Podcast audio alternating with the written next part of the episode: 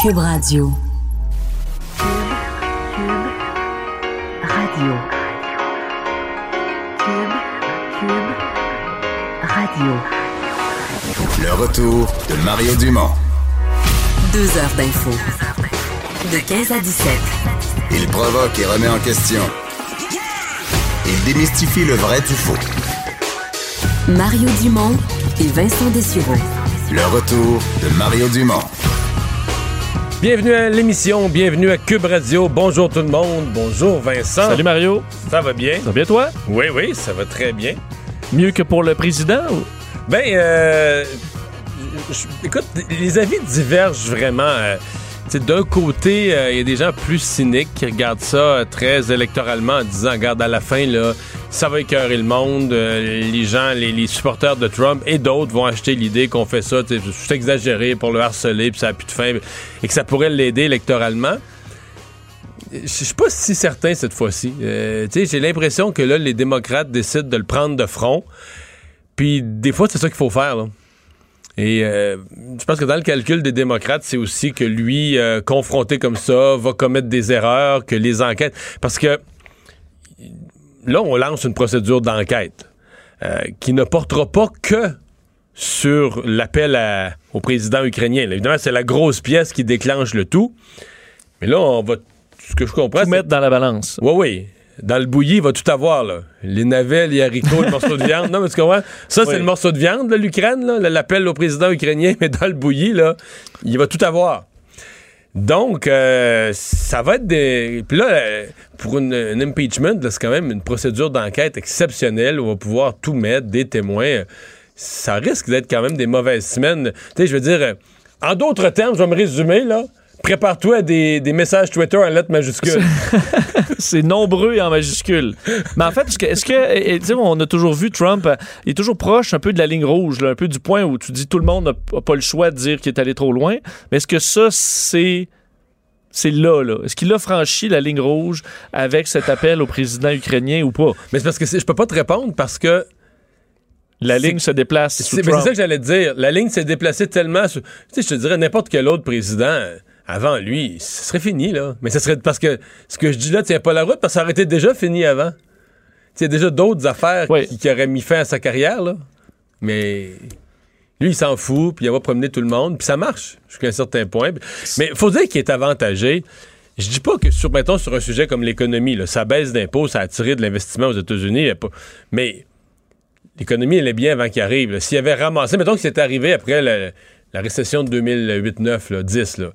Il n'aurait pas fait des miracles le premier mois, c'est pas vrai. Là, là, il est arrivé dans une sortie de, sortie de crise. Le président Obama avait quand même lancé l'économie américaine sur une pas pire lancée. Lui, Sous euh, avec Hillary Clinton, on n'aurait pas. L'économie se serait pas effondrée. Mais non. Mais non, ça aurait- la, la croissance aurait continué. Bon, Trump pourrait plaider qu'à cause de ses baisses d'impôts ou de quelques gestes, encore plus, peut-être, mais peut-être pas non plus. Peut-être ça aurait été à peu près équivalent. Donc, il profite quand même d'une conjoncture favorable qui l'a aidé à se maintenir. Mais là, il, va passer euh, certainement un mauvais quart d'heure. Faire le bilan de tout ça, si vous Oui, euh, êtes le pas matin, au courant, le matin, s'en est passé quand Il s'est même. passé énormément de choses. Alors qu'hier, on en parlait là, de ses soupçons concernant le président et euh, Donald Trump disait on va publier les, les, les, les, les verbatims de ce qui s'est dit entre le président des États-Unis et le président de l'Ukraine. Et ça a été fait euh, plus tôt aujourd'hui par la Maison-Blanche. On se demande, ma foi, si vous- on, se disait euh, ce qu'il va y avoir rien dans le fond là-dedans si on le publie. Moi, ça je parce qu'il y a rien? que moi, je m'attendais à ce que ça dédramatise. Je me disais, il a l'air. Il a l'air de vouloir le publier avec une telle, euh, une telle conviction, puis un tel Ça va être une, une patate. euh, Pétard euh, mouillé. ça va être Un pétard mouillé. Et finalement, euh, ben non, en fait, ça confirme exactement ce qui se disait au départ. C'est-à-dire que euh, Donald Trump, il faut dire que c'est un document, c'est pas un verbatim exact. J'avoue que je suis surpris. Tu sais, mettons, moi, j'ai été habitué au verbatim de l'Assemblée nationale, là, où t'as même une parenthèse, là, il tousse. Oui. Tu vois, c'est un verbatim, là, verbatim. Tu te trompes dans tes mots. Ils vont dire, euh, tu sais, je sais pas, moi, tu dis, euh, je sais pas, le, ministère de l'Agriculture, eux, pardon, de la Justice. Ça va être écrit comme Tout ça, est là. écrit. mot à mot, son à son. Et ça me paraît très important. Là, c'est un espèce de résumé, mais pas un résumé, mais une transcription du contenu de ce qui a été dit. Mais rédigé sur la base de notes. Alors, c'est des notes. Ensuite, on a réécrit le texte. là. je suis étonné de ça qu'on fasse pas un. Oui, surtout que, honnêtement, en lisant, c'est un peu troublant. Tu te dis, est-ce que c'est vraiment de la façon dont, euh, entre autres, le président ukrainien s'adresse à Donald Trump? Il a vraiment l'air à juste euh, le trouver bon, euh, tu sais, dans tous les sens, là, puis oui, oui, euh, Monsieur Trump. Ouais, mais en, Euh, même temps, c'est- en même temps, toi puis moi, il a besoin de l'aide des Oui, États-Unis. ben, c'est- c'est sûr. Il est pogné avec les Russes, il est pogné C'est avec sûr, plein mais c'est dur d'interpréter le ton quand on En plus, dit que c'est juste basé sur des notes. Là. Ouais. On n'a pas un- alors et surtout sur une question aussi importante où on s'en va à, à une destitution euh, du, du président. Il faudrait avoir les mots exacts. Euh, du moins, ce qu'on a sur la base de, de ces notes, euh, c'est effectivement une demande de, de Donald Trump, alors que le président ukrainien parle de ce, ce dossier de l'aide militaire où on doit, doit recevoir un 400 millions de dollars destinés euh, à l'Ukraine pour forcer le, président ukrainien à, à pour, pour, pour, pour, aide- pour aider sur toute la situation présentement en Ukraine. Et le président lui demande une faveur. Pas nécessairement reliée à ça, là, il le mentionne pas. D'ailleurs, c'est la défense de Trump. Il n'y a pas de lien entre les deux. Mais on comprend que là, dit, Ben, alors sur un sujet, c'est ça le sujet important là, présentement entre les deux hommes. Il dit j'aurais besoin d'une faveur. Et là, euh, il ramène le dossier du fils de Joe Biden en disant euh, que euh, bon, il dit on parle beaucoup du fait euh, de, du, on parle beaucoup du fils de Biden et du fait que Biden ait arrêté l'enquête. Et beaucoup de gens veulent en savoir plus sur le sujet. Donc cela serait formidable si vous pouviez vous pencher de- euh, là-dessus. Et là, il lui dit, parce que le, président ukrainien semble bien d'accord avec tout ça, euh, il propose même de travailler en coopération avec son avocat, Rudy Giuliani, qu'il vante comme étant un homme très respecté, un ancien maire. Alors, euh, et, avec le ministre américain euh, de la Justice, Bill Barr, disant donc, monsieur, les deux, là, ils vont vous appeler. Ils vont vous appeler puis faire un suivi, aider. suivi là-dessus pour vous aider. Euh, on sait que Donald Trump euh, accuse Joe Biden sans preuve, là, on n'a pas de preuve pour l'instant de ça, mais d'avoir réclamé le congédiement du procureur général ukrainien pour protéger les intérêts de son fils euh, qui travaillait au sein d'un groupe gazier en, en Ukraine. Alors, ce qu'il dit au, au premier ministre, en- au président, c'est ben, j'ai besoin d'une faveur, pouvez-vous enquêter là-dessus, puis je vais vous, va vous avoir, avoir des appels là, de gens bien importants, Rudy Giuliani et euh, Bill Barr, Euh, et tout le monde s'entend pour euh, aller de l'avant avec ça. Alors, évidemment, c'est interprété par les démocrates comme étant euh, du chantage. Euh, Donald Trump ne le voit pas ainsi. Je vais vous le faire entendre d'ailleurs le président des États-Unis qui qualifie euh, ces derniers événements de la pire chasse aux sorcières de l'histoire américaine. Voici euh, Monsieur euh, Donald Trump. the single greatest witch hunt in American history, probably in history, but in American history. It's a disgraceful thing. Uh, the letter was a great letter, meaning the letter revealing the call. Uh, that was done at the insistence of myself and other people that read it. It was a friendly letter. There was no pressure.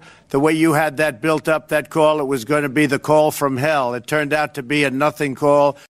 Bon, alors ce qu'il dit, c'est que les médias euh, vantaient ce- ce- cet appel comme étant un appel tout droit sorti de l'enfer, alors que finalement c'est un échange anodin qui n'a pas mis de pression du tout, que c'est la Ben, pire c'est ça la question chasse la- aux sorcières. C'est ça la question de pression. Parce qu'il n'y a effectivement pas, dans les termes qu'on peut lire, de lien de causalité. Je, je- je vais donner l'exemple. Euh, Quelqu'un vient me voir, puis me dit Mario, je suis vraiment, vraiment mal pris. Il faudrait que je t'emprunte 1000 pièces.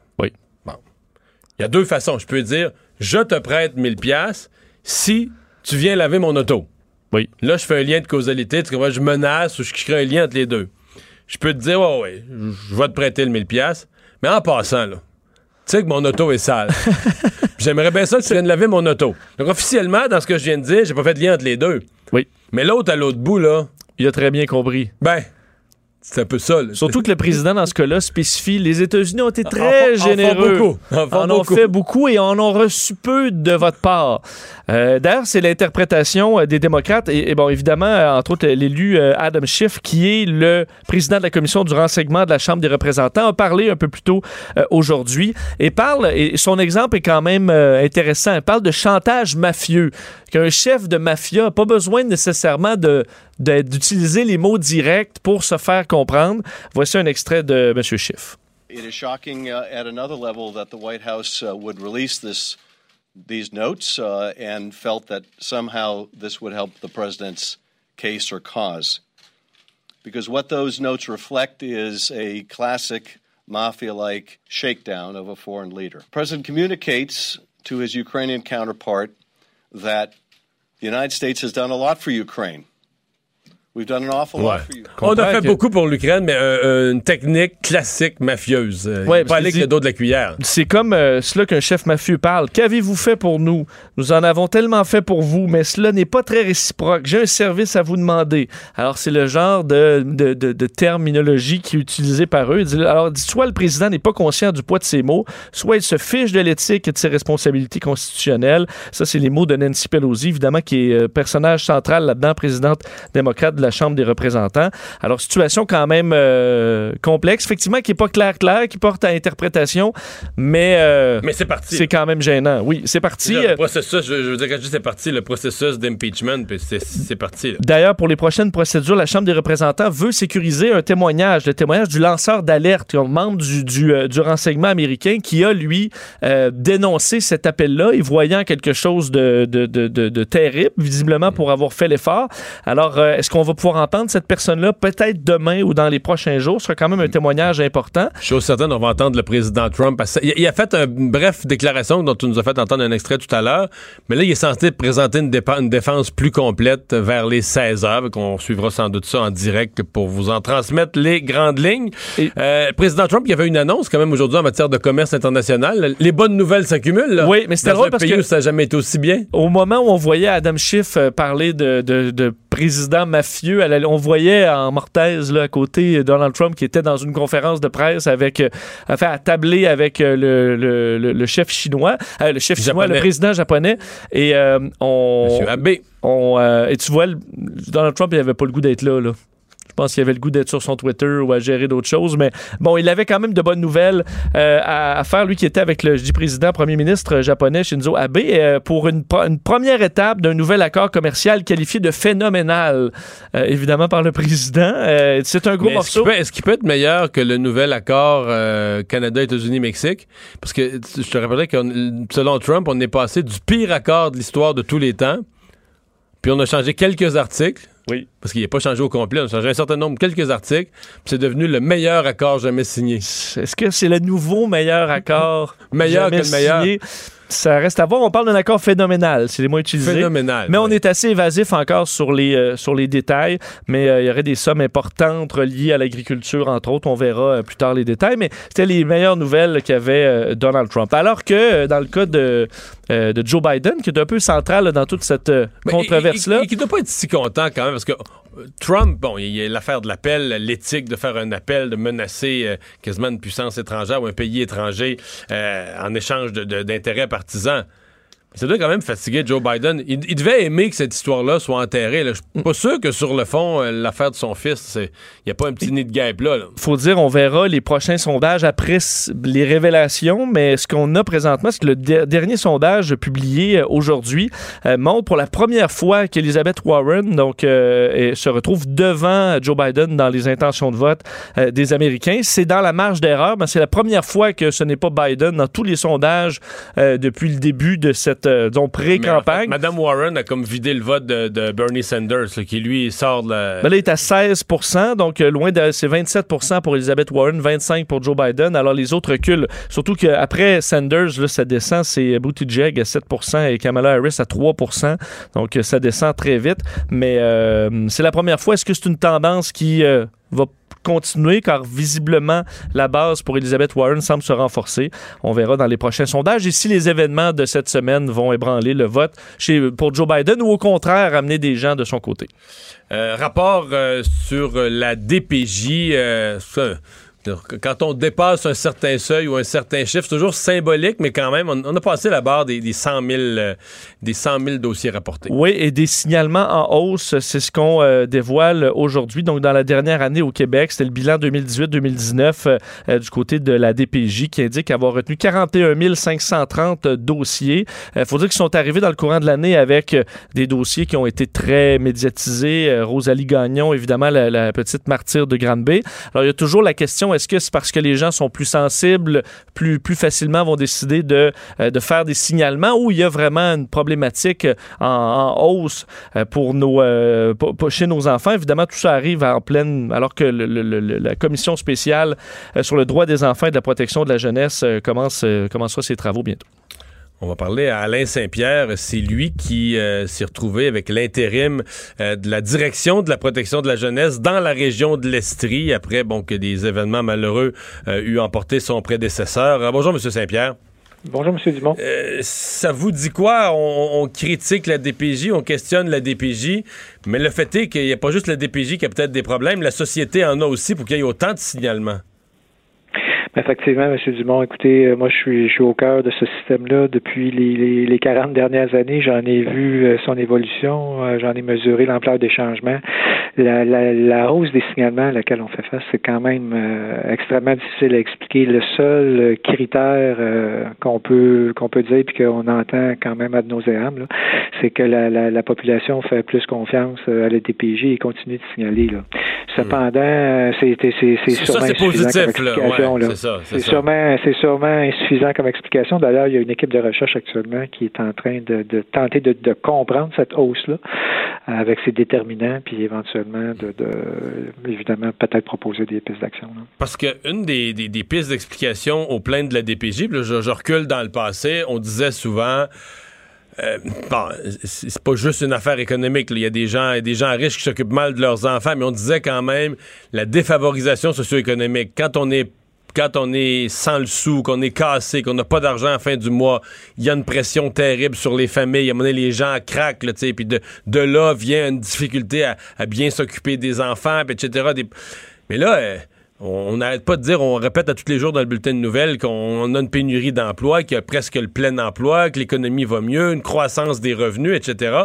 On pourrait associer une meilleure, je veux pas dire qu'il reste pas des gens pauvres dans le mais on pourrait quand même associer une meilleure situation économique de l'ensemble des familles. On pourrait associer ça à une baisse du nombre de plaintes, en tout cas, ou de, signalements. On pourrait au moins l'espérer. Oui, c'est ça. Écoutez, euh, si on regarde sur euh, quelques décennies, là, euh, on avait grosso modo deux cas sur trois là, qui, qui tournaient autour de situations de négligence. Maintenant, on est rendu à environ à 40% Donc, ça indique que le, les conditions liées à la pauvreté là, continuent d'exister, mais sont quand même moins ça. Vous avez tout à fait raison de dire que le phénomène de la protection touche maintenant beaucoup plus toutes les couches de la société. Euh, c'est que c'est un phénomène qu'on voyait moins il y a, il y a quelques années, mais ça nous ça nous impacte énormément. Je dirais qu'un autre facteur qui joue sans doute aussi euh, le, le, le, filet de protection sociale n'est pas toujours au rendez-vous, puis donc euh, les, les DPJ qui, qui sont peut-être un des seuls endroits où on répond 24 heures par jour, 365 jours par année, euh, c'est peut-être aussi là, là, un autre élément. Est-ce que mm. nous, comme citoyens, on fait tout ce qu'on a à faire pour protéger les enfants de notre voisinage? Est-ce qu'on est-ce qu'on intervient auprès de nos voisins? Est-ce que les organismes communautaires sont au rendez-vous? Donc il s'agit, et c'est ça le défi qui nous attend puis qui va sûrement être relevé par la commission. Là. Il s'agit vraiment de, de créer euh, ensemble un filet de protection sociale autour des enfants. Qu'est-ce qui est le plus en hausse? Qu'est-ce qui, qu'est-ce qui contribue le plus comme nouveau phénomène, mettons, dans les cinq dernières années, à la hausse du, du nombre total de signalements et de signalements retenus? Ben, ce qu'on voit le plus, je dirais, c'est l'abus physique, les risques d'abus physiques, euh, abus sexuels, risques d'abus sexuels et surtout, en tout cas particulièrement en Estrie, là, la question des mauvais traitements psychologiques. Donc, on voit là-dedans peut-être moins de défavorisation, mais peut-être plus de dépassement, euh, plus d'isolement social, plus de, de, de problèmes. Les problèmes sont plus complexes. Là. On voit beaucoup plus de, de, de situations euh, où il y a des, des problèmes de santé mentale, des problèmes de toxico. C'est beaucoup plus fréquent, mmh. c'est plus complexe à évaluer pour nous, c'est plus long, évidemment. C'est plus délicat. Ouais. Euh, dernière question sur votre DPJ. Évidemment, on a le souvenir euh, euh, de la DPJ des cantons de l'Est, frappée par une crise, une enfant qui, qui décède dans des circonstances horribles. Vous avez pris, là, on vous a nommé ce que je comprends comme le pompier qui arrivait sur place dans une organisation en crise. Comment comment ça va? Comment parce qu'on on semblait s'inquiéter même que les gens qui travaillent dans la DPJ dans la région deviennent démotivés, etc. Comment vous vivez ça depuis quelques mois? Ben écoutez, on est, je vous cacherai pas qu'on est passé à travers une situation de crise euh, extrêmement difficile. Ça a été très dur pour le moral de notre monde, euh, nos intervenants, nos cadres, euh, la direction aussi de l'établissement. Mais vous savez, s'il y a une chose qui caractérise les gens qui travaillent en protection, là, c'est leur courage et leur résilience. Je pense que tout le monde s'est retroussé les manches. On n'a pas attendu les résultats des enquêtes pour se mettre en action. Puis la première chose qu'on a essayé de faire, c'est de s'attaquer à nos listes d'attente. Puis je vous donne un exemple là, à la réception traitement des signalements, qui est la porte d'entrée de la DPJ. Là, on avait 896 cas d'attente au mois de mai, puis le, lundi, on en avait 316. Donc, c'est une baisse de 65% À l'étape où on prend des décisions sur la compromission des enfants, euh, au plus haut de notre euh, de notre liste d'attente, on était à 483 cas en juin.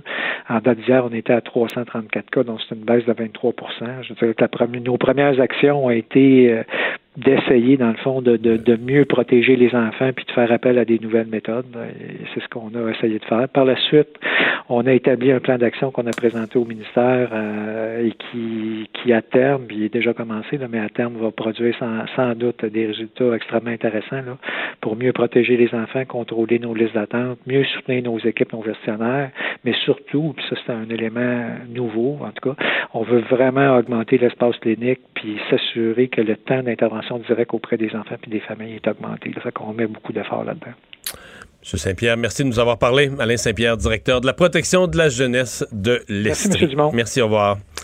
Euh, ce matin, l'Assemblée nationale, Vincent, qui a voté à l'unanimité euh, pour reconnaître l'urgence climatique. Oui, euh, rare vote à l'unanimité présenté par Québec solidaire. Cette motion qui, donc, bon, disait qu'on était en période d'urgence climatique. Aujourd'hui, d'ailleurs, pour citer Benoît Charette, le, le ministre de l'Environnement, le gouvernement s'apprête à poser un geste jamais vu au Québec.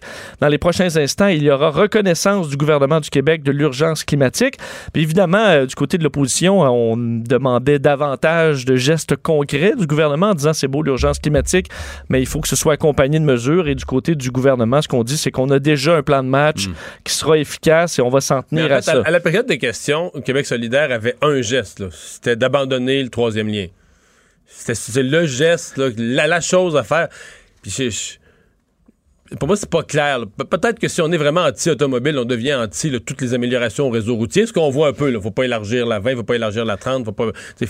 Mais euh, au-delà de ça, je veux dire, si t'as une autoroute, là, présentement, la 20 entre Lévis et Québec, euh, où tout est paralysé, c'est pas clair pour moi que c'est pas polluant, ça aussi. Des autos, si pendant de longues heures, à chaque jour, les autos sont toujours paralysées. Mais ça, c'est dû, comme dirait Manon Massé, c'est du greenwashing, de l'éco-blanchiment que, c'est de rendre vert là, un, projet, qui, ne l'est pas. Parce que ce qui est vert, c'est anti-automobile. Mais, mais maintenant, Mme Massé dit ça, mais elle pas, semblait pas savoir que ça, ça aboutissait dans Chaudière-Appalaches à Lévis. Là.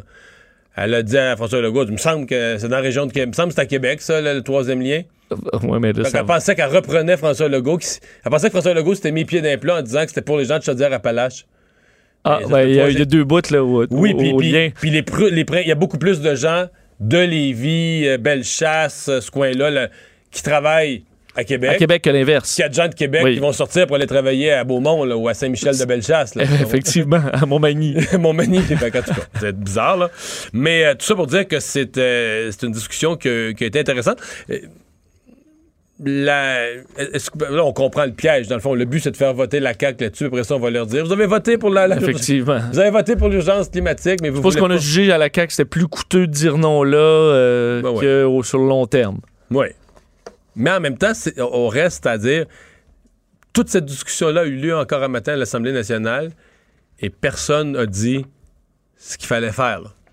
C'est sûr que le, prendre un projet. Dire, euh, faut pas le faire parce que ça veut dire que présentement, on n'a pas de troisième lien, donc ça veut dire qu'on est. Présentement, on n'a pas de troisième lien, puis on n'atteint pas nos cibles du tout. C'est ça, on est très loin de ça. Là. Fait que là, il faut faire quelque chose, mais enfin. Euh, référendum sur le mode de scrutin, c'est, en fait, c'est la, quasi-certitude qu'on a présentement, c'est que lorsqu'on va voter en 2022, en octobre, pour les prochaines élections au Québec, mais en plus de voter pour choisir notre député et notre gouvernement, on va aussi voter euh, sur euh, oui ou non un nouveau mode de scrutin. Oui, et euh, on va commencer à en entendre parler un petit peu plus, évidemment, près de, près de 2022, parce que ce soit une question importante. le gouvernement Legault qui dépose son projet de loi sur un mode de scrutin proportionnel mixte qui devra être avalisé donc par un référendum lors de l'élection générale en 2022. C'est un recul, puisque François Legault avait promis ça dans un premier mandat. alors, en campagne, il, avait dit, on, voterait, en 2022 selon le nouveau mode de scrutin. Exact. Et là, ça, bon, on a pris un peu de recul euh, au dire du premier ministre. Tout simplement, c'est une question qui est un peu plus complexe qu'on l'avait prévu. Je vous fais entendre François Legault. Pendant un certain temps, on avait souhaité la mise en œuvre de la réforme pour les élections 2022. Mais on avait sous-estimé l'ampleur et la complexité des changements que ça implique. On doit prendre le temps de bien faire les choses. Moi, je dois te dire, Vincent, que j'avais sous-estimé aussi la complexité de la réforme elle-même. Je, je- je l'ai présenté quand la, à l'Assemblée nationale, il y a lecture des ce qu'on appelle les notes explicatives, là, la description du projet de loi. Puis on l'a présenté en direct ce matin sur LCN, puis je l'écoutais, puis je veux dire, je passais ma vie dans ce genre d'affaires. Oui, c'est quelqu'un qui comprend, c'est toi. Puis j'ai perdu le fil, là. De comment ça allait. Non, non, hey. Sur le fait des, des, euh, des a- a- députés de liste et des députés. Il y a un bout simple. Le député de comté, ça- tu, tu prends la carte du Québec, puis toi, de faire 125 comtés, tu fais des plus gros comtés, t'en fais juste 80. Oui. Là, jusque-là, on se perd comprends pas, bien. c'est clair. Mais l'autre 45, là, c'est tout un mécanisme. Parce que là, mettons, à partir de deux, mettons que c'était- mettons qu'on votait oui en 2022, ça veut dire qu'en 2026, on va voter avec le nouveau système. Là, moi, je pensais que. Moi, je vais dire ce que j'avais compris au point de départ. On votait une fois. Moi, mettons, je votais, là, mon, mon député de circonscription. Puis les partis mettaient des gens dans chaque région sur une liste.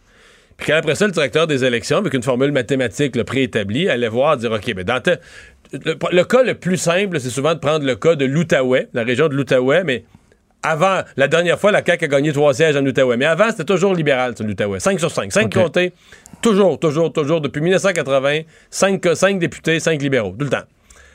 Et là, tu te dis, ben là, mettons que le PQ va chercher 25% en Outaouais du vote, dans chacun des comtés, mais il gagne pas un siège, il perd partout. Ben, plutôt de faire 5 comtés en Outaouais, tu vas en mettre 3, puis les deux autres vont être des députés de liste. Puis là, sur la liste, tu vas dire, OK, les libéraux, ils ont eu 60 Mettons, les libéraux ont eu 60 du vote, puis ils ont 3 députés sur 5. Ben, c'est parfait. C'est une représentation. 3 sur 5, 60% c'est une représentation parfaite. Puis si la CAQ, puis les, les, les, euh, je sais pas, mais si la CAQ euh, et les, les, les péquistes ont eu, mettons, chacun 18% ou 20 bon, ben là, tu vas leur redonner un député sur la liste, ce qui fait que la région, dans son ensemble, va être plus équitablement représentée. Mais là, c'est pas ça.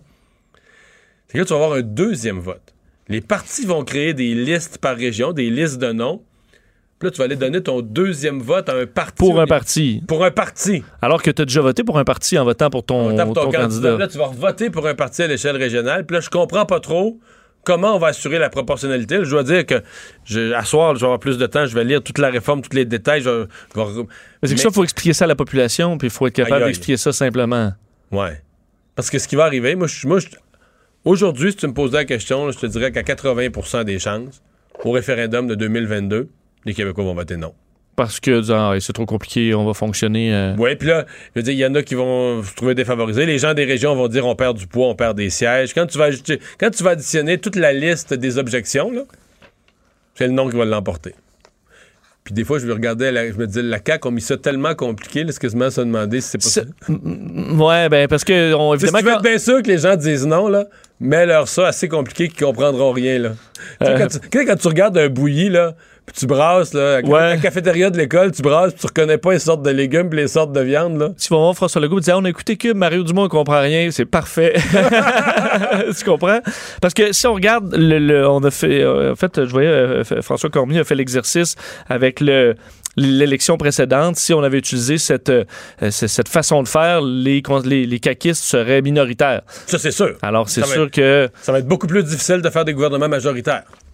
Ça, c'est l'argument d'ailleurs d'opposition de, de Christian Dufour, le politologue Christian Dufour, lui qui est vraiment contre ça parce qu'il dit justement, là, il dit le Québec, on est une petite société, on est une minorité, on a besoin de l'Assemblée nationale d'un gouvernement fort, capable de, entre autres pour la, la- la majorité francophone, mais qui est une minorité dans le continent nord-américain. À un moment donné, ça y prend un gouvernement qui peut voter des lois pour défendre sa langue. Fait que si on s'encarcane d'une manière que les minorités peuvent tout bloquer, euh, c'est peut-être pas la bonne affaire au Québec. Mais bon, euh, Jean-Pierre Charbonneau, par exemple, l'ancien président de l'Assemblée nationale, lui qui est le, le, le- on va dire le lobbyiste en chef pro réforme du mode de scrutin, il dit c'est pas vrai du tout. On va développer une culture politique différente. Les partis vont faire plus. Il y aura pas de gouvernement majoritaire, mais il va y avoir plus des alliances entre les partis et tout ça. Mais euh, disons que c'est C'est pas fait. non, c'est juste le début d'un long processus. Euh, on va faire une pause euh, dans un instant. Normand Lester va se joindre à nous. D'habitude, il nous fait le bilan de la semaine le vendredi. Mais là, avec le processus de destitution du président Trump en cours, ça vaut la peine de jeter un œil là-dessus le mercredi. Le retour de Mario Dumont, l'analyste politique le plus connu au Québec. Cube Radio. Autrement dit. On parle donc de ce processus de destitution. Euh, hier, euh, en fin d'après-midi, euh, Mme Nancy Pelosi qui a lancé ça. Normand Lester qui se joint à nous. Bonjour, Normand. Bonjour. Et bon, processus qui, évidemment, il y, a un processus d'enquête, il y a un processus de nature juridique. Mais à la fin, c'est un vote politique. C'est un vote politique, et puis il y a neuf chances sur dix que les démocrates le perdent.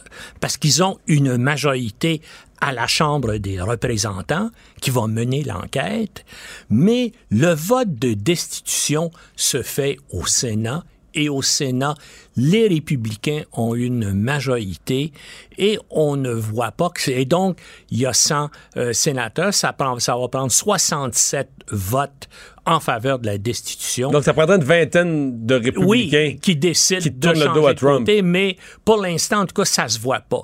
Mais ce que les démocrates espèrent, bien sûr, c'est faire des gains politiques avec les révélations qui vont se faire à ce sujet-là.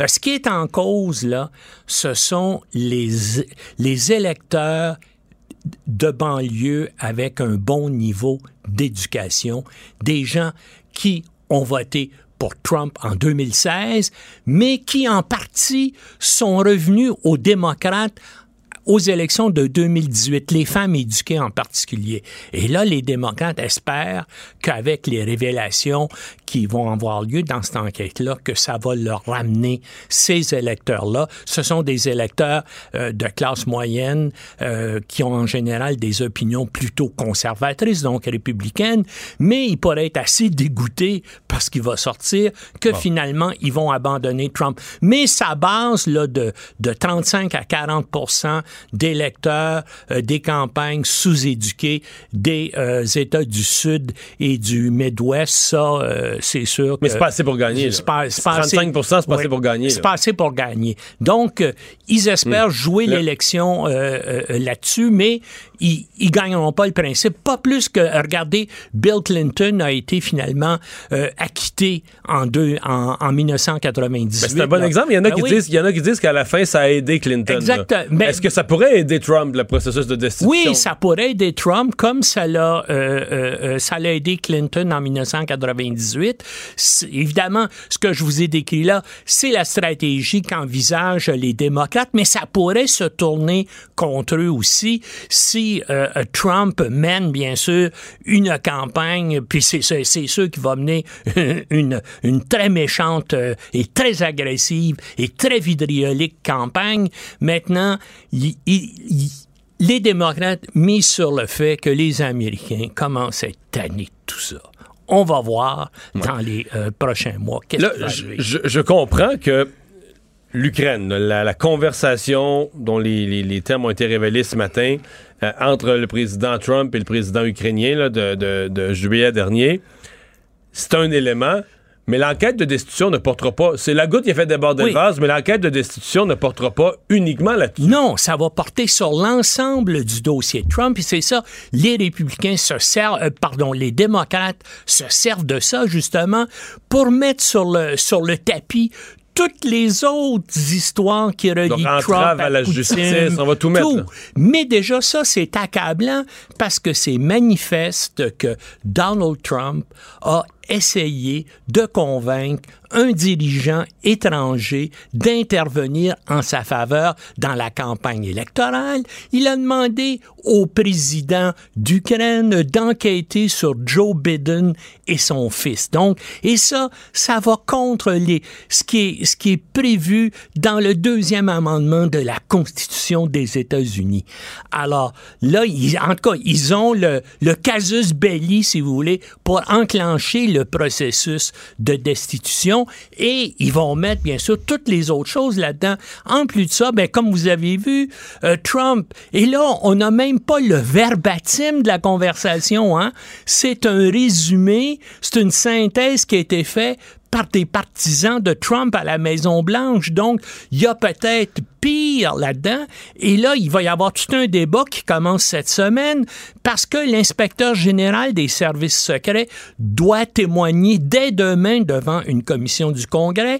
Et on veut aussi que le lanceur d'alerte euh, vienne témoigner. Donc, là, il va peut-être y avoir de nous des, encore des informations plus accablantes contre Trump qui vont sortir. Parce que là, les, parce que les mots sont importants, il me semble, dans une, dans une histoire aussi euh, vitale. Euh, est-ce que c'est possible d'avoir ou de forcer la Maison-Blanche à rendre public l'entièreté de la, de la, discussion? Parce que là, c'est basé sur des notes et on comprend que des fois, la différence entre un mot et un autre, ça peut changer le sens. Oui, puis on peut les manipuler. D'ailleurs, euh, Richard Nixon avait fait ça avec la première version des retranscriptions de ses, de ses déclarations durant tout le scandale du Watergate.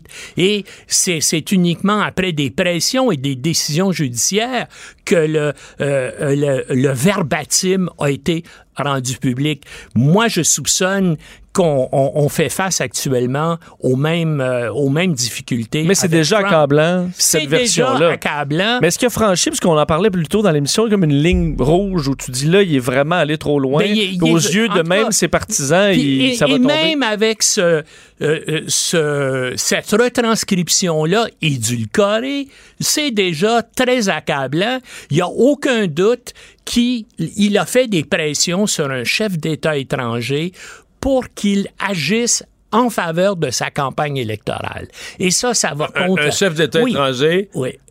à qui les États-Unis, que les États-Unis étaient en train d'aider, donc avec... Euh, ben c'est ça, parce que Trump a bloqué, parce qu'il devait avoir 200, 200 millions de dollars d'aide militaire à l'Ukraine quelques jours avant la conversation, pour des raisons que Trump n'a jamais expliquées, Trump lui-même décide unilatéralement et dit au Pentagone, non, ne, ne donnez pas 200 millions de dollars. En fait, il l'annule pas, il fait juste le mettre sur, oui, en, attente. Là. Puis là, il, téléphone au président ukrainien et puis là, ils disent, bon, ben là, hein, on vous aide beaucoup militairement. Heureusement que les États-Unis sont...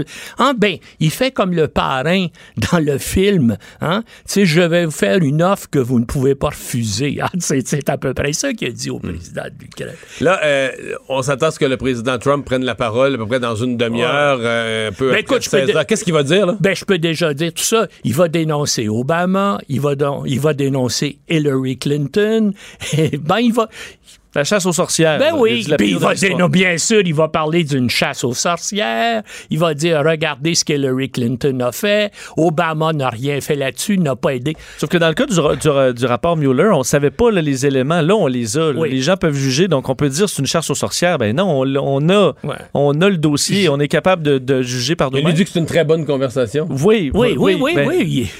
Ben, mais là, on a les éléments pour juger quand même, même si. Mais, euh, mais, mais là, les gens, ben, ce que les démocrates espèrent, c'est que les Américains vont se rendre compte qu'ils visent un pouvoir personnel, ils s'en vont vers un gouvernement autoritaire, que Trump se place au-dessus des lois et au-dessus de la Constitution.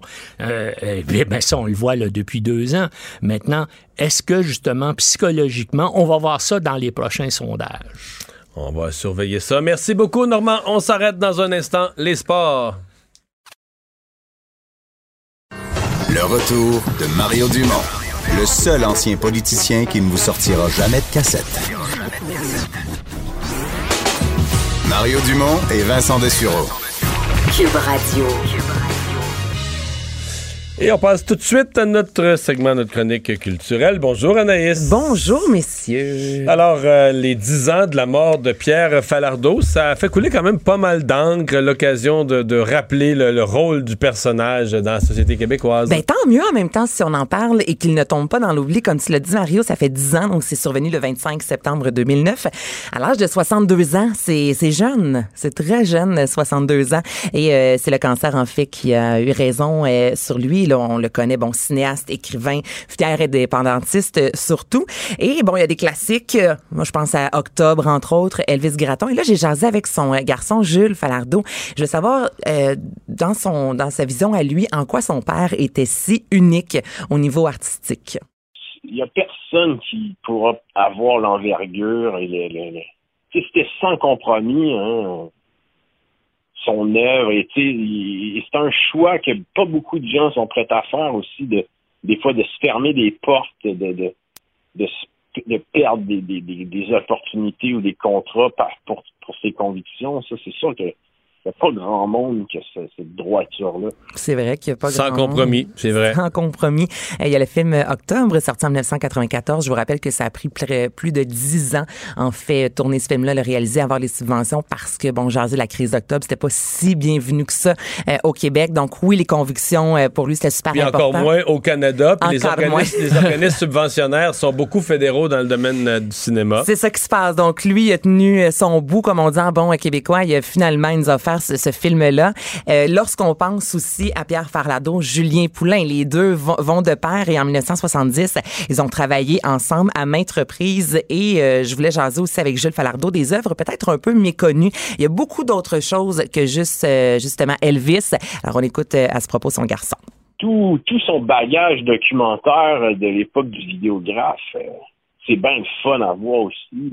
C'est c'est un c'est vraiment tu sais c'est pas les mêmes moyens que la fiction mais ça te montre comment euh, lui et Poulain se sont forgés euh, comment ils ont fait leurs premières armes. Tu sais je pense au film qu'ils ont fait en Algérie à force de courage qui est aussi un, un de mes, films que j'aime bien parce que comment aller euh, regarder qu'est-ce que qu'est-ce que ça fait de, de, de, gagner une lutte d'indépendance des années après qu'est-ce que c'est devenu. C'est fantastique ce film c'est fait avec pas grand chose mais c'est c'est bien, bien, bien, bien fun. Ce qui est bien le fun aussi, c'est l'exposition euh, jusqu'au 14 octobre au musée de Sutton qui se nomme L'homme révolté. Et ce soir, du côté de La Tulipe, il y a un gros spectacle. On célèbre Falardeau avec des Paul Piché, Émile Bilodeau, Robin Aubert euh, de ce monde. Alors, euh, ben, bonne soirée si vous avez prévu célébrer Falardeau ce soir. Gad Elmaleh, euh, qui a fait quoi des, débuts d'aveu, comment on appellerait ça?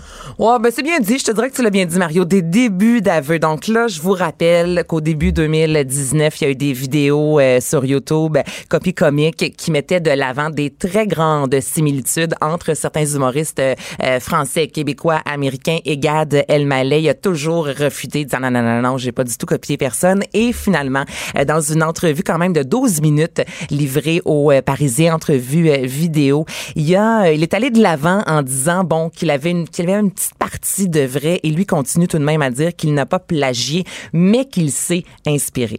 Le stand-up. Il n'y a pas de mouvement vers le stand-up. Personne n'a dit comme moi à l'époque avec Jamel, Franck Dubosc, Foresti, tout ça. Les gars, il y a un truc, ça s'appelle le stand-up. Les mecs vont devant le public, ils s'adressent directement au public et ils disent ça, ça, ça, ça. Nous, on était complètement ébahis, complètement fascinés par ça. On a bouffé du stand-up. Eux, ils sont nés dedans. Et à ce moment-là, qu'est-ce qu'on fait? On s'en inspire. Quand je dis on s'en inspire, alors oui, on s'inspire, on prend des choses et on les met à notre sauce.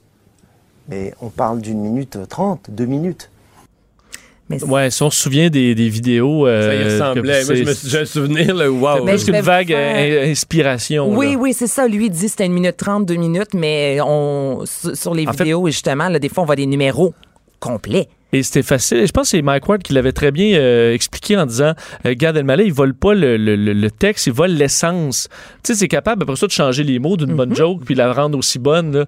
Euh, alors, ça, après ça, ça te donne une défense. Ça dit, oh, je me suis inspiré, mais ouais, mais la joke est non, c'est ça. Le, le, le cadre, là, il est le même, le même, la même montée, le même punch, mais tu as juste mis des mots différents. C'est un peu ce qu'il faisait. Là. Ben, c'est ce qu'il faisait. Là, vous allez entendre. Là, c'est un, montage vraiment fait maison, mais je le mets de l'avant. Donc, vous allez entendre tout d'abord Louis José qui parle de son père en voiture qui euh, pognait les, les, molettes des enfants là, pour euh, les taquiner. Ça, c'est en 2008. Vous allez entendre ensuite la version de Gad Elmaleh en 2010. Et ensuite, Martin Petit, le classique, le numéro, je pense, qui était le plus euh, vu sur les médias sociaux lorsqu'on comparait les deux, les poissons. Donc, il parlait un peu de la, la réalité un poisson qui se fait pêcher, puis là, les extraterrestres, puis là, il sort de l'eau, puis il revient dans l'eau raconter un peu ce qu'il a vécu. Alors ça, c'est un numéro qui a été euh, pour la première fois sur scène en 2000 et Gad Elmaleh a repris cette idée-là, comme tu dis Vincent, c'est pas les mots juste, c'est vraiment l'idée en 2014. Puis pour nous calmer, mon père appliquait la technique de nous squeezer les jambes par en arrière de même en chauffant. Là. Il squeezait genre il dirait hey! Là, t'étais de même en arrière. T'es énervé avec les enfants qui sont derrière dans la voiture, les pauvres, ils ont rien fait, ils bouffent des pépitos et tu t'énerves avec eux. et il pratique ce frappage approximatif et rotatif des pères dans la bagnole. Et sur scène, il faisait les mêmes mouvements débarque Louis-José Houd. La même affaire! Lui, il retourne dans lac, il fait comme Hey man, faites kidnapper vers un extraterrestre. Je te jure, je me promenais un matin, poisson relax. Oh, oh, oh, hein? Là, il y a un rayon de métal qui me pogne la gueule. Là, ça m'amène dans un vaisseau d'aluminium qui flotte sur l'eau, qui est d'une technologie que je ne comprends pas, OK? Et là, à l'intérieur, il y a deux extraterrestres avec deux chemises carottées puis une bouteille brune, puis Non, j'étais en train de nager, tranquille. J'ai vu un verre de fou furieux, j'avais faim, j'ai rien mangé de la journée, putain. C'est quoi, j'ai mordu dedans Mon frère, à une de ses vitesses. J'ai rien compris. Je montais, les autres, ils me regardaient. Je suis sorti de l'eau. Moi, je suis jamais sorti de l'eau. Truc de malade. Je suis sorti de l'eau, je commençais à voler, j'étais attaché à un fil, je ne comprenais rien. Alors, comme tu dis, Vincent, l'idée est la même. Ce n'est pas là, du euh, copier-coller, mais il y a plusieurs humoristes comme ça, quand ça fait une dizaine euh, qui, qui voient C'est plus dur à trouver, c'est ça. C'est ben oui. trouver ce qui est drôle. Après ça, de mettre d'autres mots, euh, là, ce rendu là, c'est assez facile. Exactement. On peut les en réécrire ensemble. Non, puis surtout, si t'es un Français tu copies un Québécois, juste le fait de l'amener en langage en, pour la France, c'est vrai. change déjà des mots. C'est vrai. Ben, tu as tout à fait raison. Donc, à la fin de l'entrevue, au bout de 12 minutes, il dit que c'est excessif, que c'est euh, démesuré par rapport à ce qui est vrai, que personne qui a envie euh, finalement d'être affiché tout au long de sa vie. Euh, par la suite, comme la personne qui a volé d'autres humoristes, et il termine en disant alors qu'est-ce qu'il faut faire maintenant? Mais est-ce qu'il fait encore des, je suis peut-être nono, mais est-ce qu'il fait encore des spectacles? Est-ce qu'il est, est, brûlé? Oui. Au Québec, un mois après les allégations, le bordel sur Twitter a écrit, je te cite, pour protéger les humoristes et les créateurs, nous avons décidé de bannir Gad Elmaleh de notre établissement. Donc, au Québec, déjà un mois après, des établissements qui le, barraient. Il n'est pas vraiment revenu euh, au Québec. Là, il travaille sur son prochain spectacle solo et c'est peut-être la raison pour laquelle il a décidé officiellement de faire cette sortie publique-là. Et il termine en disant, est-ce qu'un confessionnal pour humoriste, qu'est-ce qu'il faut faire à part continuer sa route? Donc, on voit quand même, on ressent un certain remords, mais en même temps, il veut aller de l'avant. Est-ce qu'on lui pardonne? Là, c'est les humoristes qui vont décider euh, ce qu'ils font de cette Et tu nous parles du retour de Rachid Badouri? Ben, un autre humoriste, Rachid, Rachid, Rachid, qui est de retour sur scène. 800 000 billets vendus quand même en carrière. Donc, en 2007, nous a offert Arrête ton cinéma. En 2013, Badouri rechargé. Et là, il veut revenir sur scène en 2020 avec un Rachid un peu différent, sans artifice. Il dit, c'est l'histoire d'un ancien roi qui, en pleine crise de la quarantaine, doit faire le point sur sa vie. Donc, j'ai bien hâte de voir ça. Ce sera un Rachid un peu plus cru. C'est ce qu'on nous promet. 2020. Merci, 2020, Anaïs. Bienvenue. Et on va tout de suite enchaîner avec les sports. Euh, Justin, salut. Salut les gars. Euh, le Canadien qui va avoir l'occasion de se venger contre les Maple Leafs ce soir. Mais là, ce qui attire l'attention, c'est. On, est rendu à l'étape du camp d'entraînement où on commence à se demander de quoi vont avoir l'air les trios. Ben oui, effectivement, il ne reste que deux matchs pré-saison, euh, Mario et Des. Euh, alors normalement, on veut avoir un alignement qui ressemble en tout point ou presque à ce qu'on aura au départ de la saison. C'est pas le cas pour le Canadien ce soir. À titre d'exemple, Dano et Gallagher euh, vont être mutés à Arturi Lekonen. Normalement, c'est Thomas Tatar qui est là. Lekonen, on l'a vu plus tôt dans le camp d'entraînement, de façon expérimentale, Claude Julien l'a utilisé avec Max Domi et Jonathan Drouin. Ce soir, euh, Lekonen, donc, est avec Dano et Gallagher, et Drouin se retrouve à la droite d'un trio complété à gauche par Charles Hudon et au centre, tiens donc, par Nick Suzuki.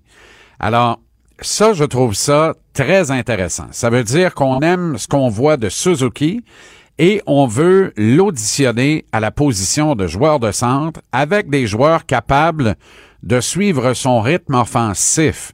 On va voir ce que ça va donner. Est-ce que Suzuki va réussir là où Max Domi et d'autres ont échoué plus tôt dans le camp, c'est-à-dire lancer la production offensive de Jonathan Drouin et de Charles Hudon? C'est un trio qui me laisse, je dois te le dire, Mario, perplexe, mais qui ne me laisse pas sans grande curiosité pour le match de ce soir.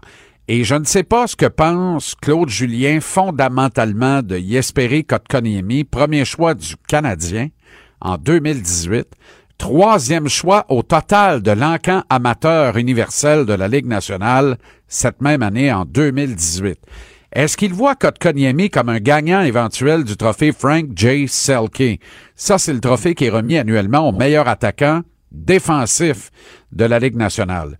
Toujours est-il, pour la première fois depuis des lustres, Kotkaniemi joue ce soir et n'est pas vissé à son jumeau siamois, Yoel Armia. Mes hauts cris ont donc été entendus, du moins laissez-moi aimer le penser, ça fait du bien à l'ego, mais là n'est pas le point, il se retrouve avec Jordan Wheel et Nick Cousins. Alors encore une fois, il est jumelé à deux alliés de la Ligue nationale. En principe, il n'y a pas de doute là, quoique, pour ma part, je pense que Cousins est dans ce qu'on appelle le bubble, pas assuré de son poste en dépit d'un contrat à un volet. Mais ces deux gars, étiquetés troisième et quatrième trio, des gars essentiellement plus défensifs qu'offensifs, des joueurs d'utilité. C'est donc dire, si on convient que samedi, au dernier match préparatoire contre les sénateurs d'Ottawa, Claude Julien voudra un alignement digne de ce qu'il va mettre sur la glace jeudi soir prochain, le 2 octobre, en Caroline, au premier vrai match de la saison, c'est donc dire qu'après sept matchs préparatoires, on n'aura pas vu Yesperi Kotkaniemi utiliser avec deux alliés top 6 de la Ligue nationale. Pas une seule minute, pas une seule présence. Ma seule question, pourquoi Claude? Pourquoi? Pour moi, c'est le seul œil au beurre noir de ce camp d'entraînement-là. Par ailleurs, tout est. Tu sais, un petit gars comme Charles Hudon, Mario, là, il pourra pas dire qu'il n'a pas eu toutes les chances. Est-ce qu'il commence, la saison à Montréal, dans ton esprit? Hudon? Ouais. Euh, pas beaucoup de chance. Pas beaucoup de chance. Non, non, il reste pas combien, excuse-moi, je suis ignorant, il reste combien à couper, là? Il reste sept joueurs à retrancher. Oh boy, il en reste encore sept à couper. Oui, mais c'est pas beaucoup. C'est pas beaucoup, puis on peut faire le ménage vite. Là. Varonnet, notamment, va jouer ce soir. Ça va Laval, fini, lui, ouais. Bon, alors lui est parti. Il y a un gardien Euh, aussi à couper, hein? Il y a un gardien, c'est Charlie Lindgren. Tu vois, on vient d'en retrancher deux. On n'a même pas pris un respire. On n'a pas cligné des yeux encore. Est-ce que tu vois Dale Weiss jouer à Montréal? Moi, je le vois comme un des hauts salariés du Rocket à Laval. Euh, n'a rien fait qui vaille dans ce camp ou à peu près. A pas d'affaires là. Finalement, a plus d'affaires dans la Ligue nationale. Malheureusement, un bon gars, mais va prendre son véhicule utilitaire sport, va gazer ce qu'il faut, va descendre à Laval, puis ça va se passer de là. Alors, on, on vient d'en retrancher trois. En défense, il y a encore 10 joueurs. Tu sais, tu as le choix. Tu peux garder 14 attaquants, plus 7 défenseurs et 2 gardiens de but, ou tu peux garder 13 attaquants, 8 défenseurs et 2 gardiens de but. Il est fort probable que le Canadien garde une formule à 13, 8 et 2 pour avoir deux défenseurs extra à la ligne bleue, parce que, évidemment, on joue un peu à qui perd gagne dans, les postes qui restent de libre. Mais encore là, il y a bien des gars qui ont des contrats à un volet, ce qui devrait compliquer la tâche de Kale Fleury Monchou. Le statut de Fleury pour ce soir est incertain. Jouera, jouera pas.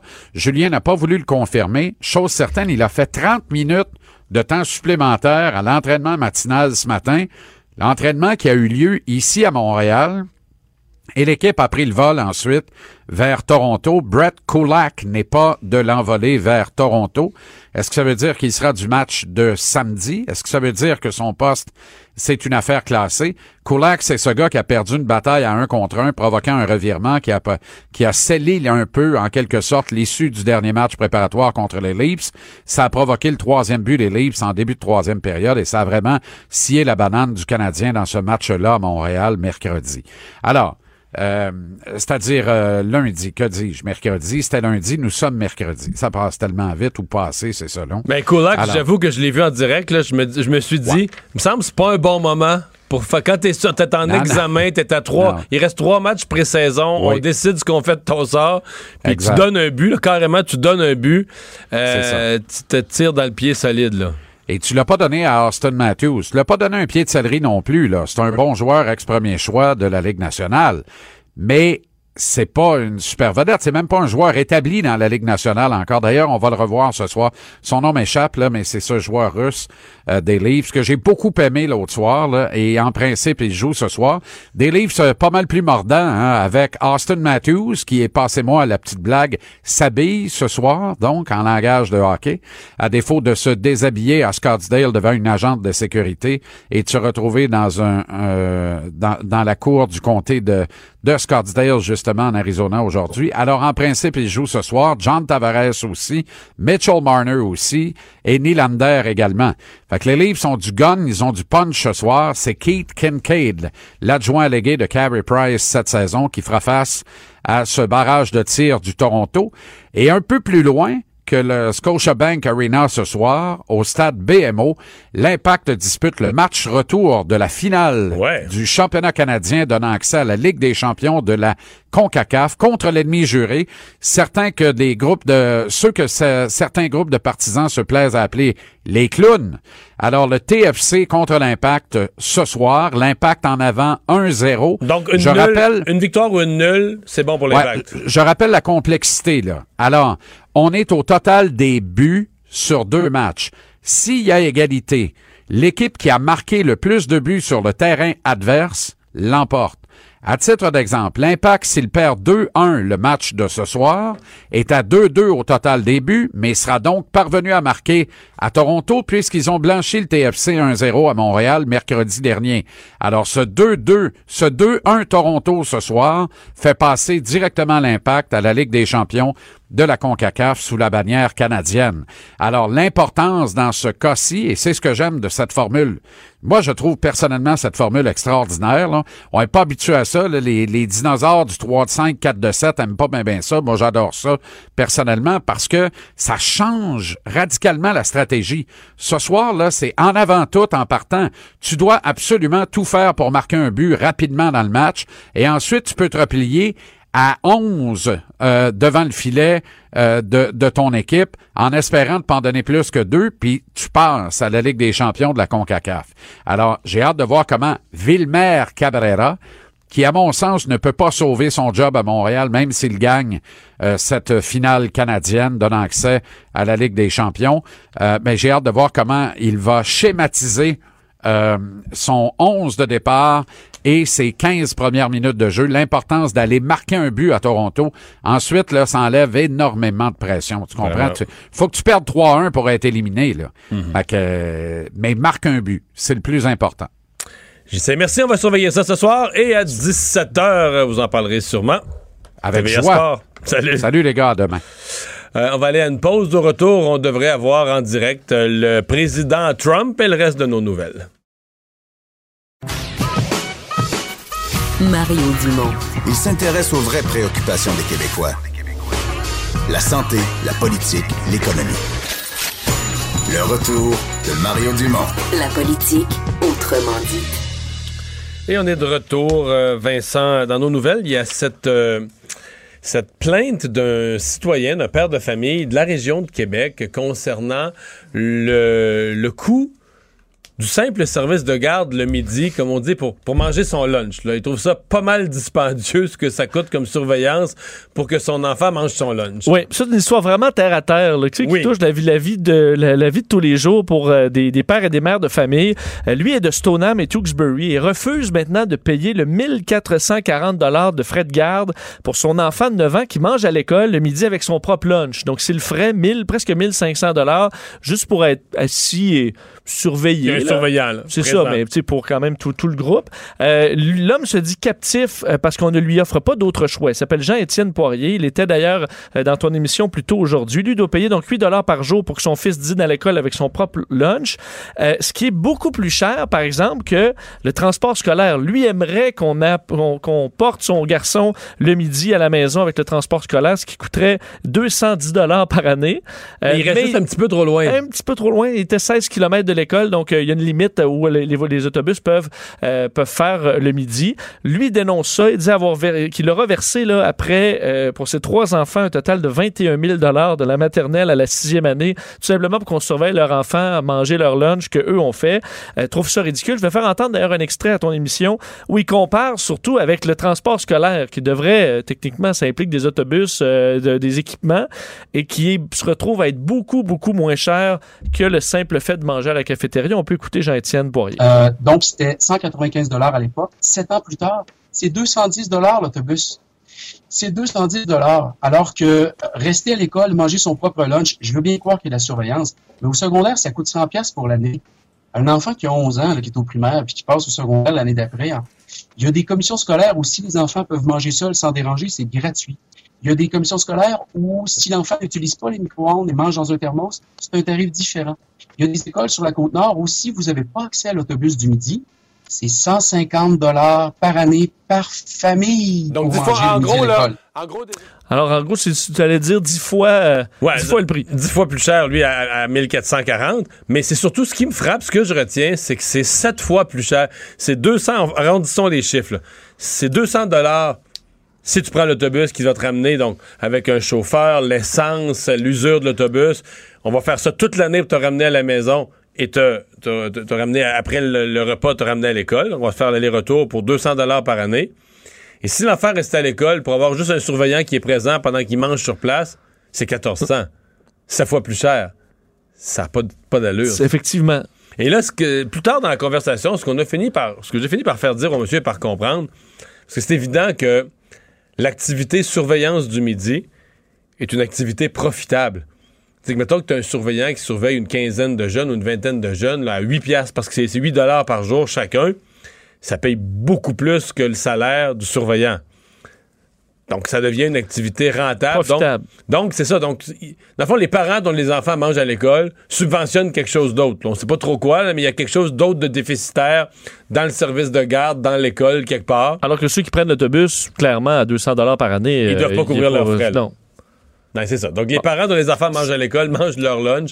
Ben, eux su- payent un surplus puis subventionnent quelque chose d'autre de déficitaire dans l'école. Il y a eu des réactions politiques euh, à tout ça, euh, entre autres, euh, parce que d'ailleurs, le, le père de famille voulait interpeller le ministre de l'Éducation là-dessus pour, que- pour que ça change. Entre autres, c'est le, le côté, les grandes disparités des frais, dépendamment des services de garde et des commissions scolaires, qu'on voit qui peut varier quand même de plusieurs dollars par jour. Ben, moi, sur ma page Facebook, aujourd'hui, j'ai soulevé cette question-là et j'ai des parents qui m'ont dit que chez eux, des parents outrés aussi, qui m'ont dit que chez eux, c'était encore plus cher. Lui, le monsieur était à 8 par jour. J'ai quelqu'un, je pense, qui me parlait d'un 8,50 quelques, 8,50 ou 8,60. là. Des gens qui étaient encore, ça dépassait le 8, qui étaient aussi frustrés là, de ça. Alors que des gens que c'est autour de 4 dollars, tu dis là, Puis le surveillant ne doit pas être payé le double, là. il doit pas avoir le double de surveillants. Regardez des jeunes manger. euh, euh, Non. Et bon, euh, au niveau politique, entre autres, Québec solidaire demandait au gouvernement ce matin d'instaurer la gratuité pour les services de garde scolaires le midi, ce qui, euh, fait pour les services de garde scolaire du cours, ce qui réglerait le problème au dire de Québec solidaire. Le gouvernement du Québec qui écarte cette possibilité-là. Euh, mais euh, Jean-François Robert... re- retenons que Québec solidaire avait la solution. Oui, oui, une solution simple. La gratuité. Oui. Pourquoi se creuser les méninges, puis faire des rapports, puis étudier, puis des économistes qui se penchent sur des modèles économiques? Mais c'est la Quand solution à bien des choses. Dès que tu critiques un frère, on pourrait le, La le mettre gratuit. Mais c'est pas réellement gratuit, là. Non. Non. Faut que quelqu'un d'autre paye. Oui, oui, Mais oui. ça, ça devrait- c'est le genre d'affaire qui devrait être j'ai- Mais j'ai écrit une couple de fois là-dessus. C'est un vocabulaire politique. Ben, ben, mettons, nous, les médias, on devrait le refuser. Dire, quand un politicien parle comme ça, il faudrait qu'il dise on va le faire payer par les autres. T'as pas le droit de dire, devrait être interdit. T'as pas le droit de dire que c'est gratuit. Y a rien. À moins que c'est vraiment gratuit. L'air, le respirer l'air, là, c'est- ça, c'est correctement gratuit. Mais Ou que ben- le parti paye pour, là. Hein? Ben, ou que le parti paye pour, là. On va payer pour nous. Tu mais- payes de ta poche, Ouais, là, ouais. Mais non, c'est vrai. Mais sinon, il faut dire, ben. la Les gratu- contribuables vont payer. C'est ça. Là, on va le faire payer par l'ensemble des contribuables, c'est dire la vérité. Ou le faire payer par d'autres, ou le faire payer par l'ensemble. Peu importe, mais, tu sais. Parce que c'est trop facile de dire c'est gratuit. Mais non, c'est pas gratuit. Ça coûte quelque chose, quelqu'un d'autre le paye. Parce que, entre autres, le ministre veut quand même euh, vérifier au niveau des, des écarts. là. Effectivement, il semblait que les écarts étaient un peu trop, trop grands et, et avait du mal à se les expliquer. Mais disons que la réponse du ministre était moins claire que celle de Québec solidaire. Oui, oui, il n'y a, a pas une solution euh, toute faite. là. Mais ma- malgré que le, le père, lui, il demande pas la gratuité. Là. Québec solidaire, il en a demandé plus. Lui, il voudrait juste payer un montant juste. Ce qui est logique, il m'apparaissait une position. Combien ça coûte un surveillant pour euh, puis l'usure euh, du plancher là, parce que tu sais tu vas chauffer la salle pareil là, le midi Ouais, ouais, ça, tu se vas fait, ça se fait à l'école. Puis dans beaucoup d'écoles, il y a même, zéro. dans beaucoup d'écoles, Vincent, il n'y a même pas de salle à manger. Là.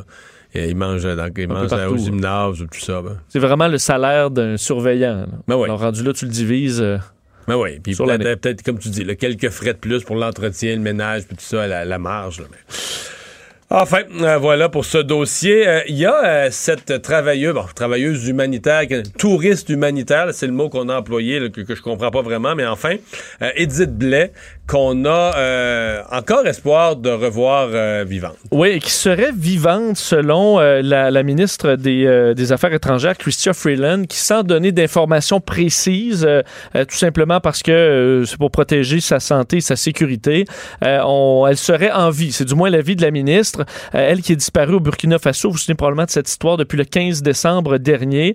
elle a donc affirmé tout ça de passage à Sherbrooke, alors qu'elle était dans le coin, Christia Freeland, pour soutenir la candidate libérale dans la région. Et elle a expliqué, ajouté, sans donner encore là beaucoup de détails, mais que le dossier euh, progressait, que c'est un dossier qu'elle avait à cœur et qu'elle surveillait de près. Je vais vous faire entendre la ministre Freeland. Je veux souligner euh, l'importance de ce dossier pour moi. Pendant l'été, j'ai eu euh, quelques conversations avec le Premier ministre concernant ce dossier. Nos diplomates sont très très impliqués et on a parlé aussi avec l'Italie. Alors, Bon, alors un suivi de près sur le dossier. Oui, l'Italie, parce que l'ami accompagnateur qui était avec elle, lui, est d'origine italienne. Exactement. Donc, ça doit se faire en travaillant avec le Burkina Faso, l'Italie et le, et le, Canada. Alors, au moins, les choses, on dit, les, les, les, euh, les ponts de communication sont ouverts. Euh, tu voulais revenir sur une entrevue euh, qui a été donnée ce matin à notre collègue Benoît Dutrisac. Euh, une autre, faut-il dire, une autre jeune fille, 18 ans, celle-là, qui a parlé de ce qu'elle était prête à faire comme effort pour le climat. Oui, elle a signé un pacte qui est rendu à, deux, à 33 400 signataires. Le pacte Pas d'avenir, pas d'enfants.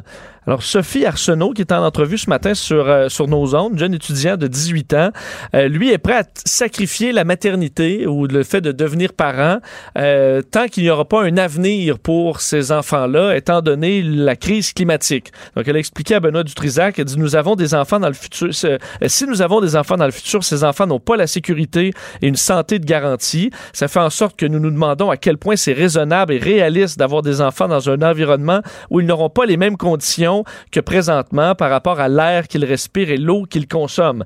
Euh, alors, je vais vous faire entendre d'ailleurs un extrait où elle explique un peu le, raisonnement derrière tout ça. Elle était questionnée par Benoît Dutrisac.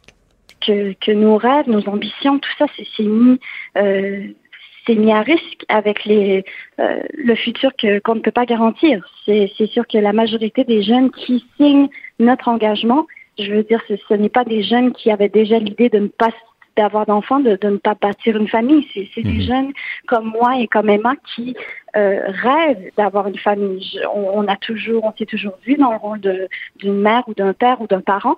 Euh, et maintenant, euh, on, commence à se demander si ça vaut la peine vraiment de, risquer la santé de nos futurs enfants de cette manière.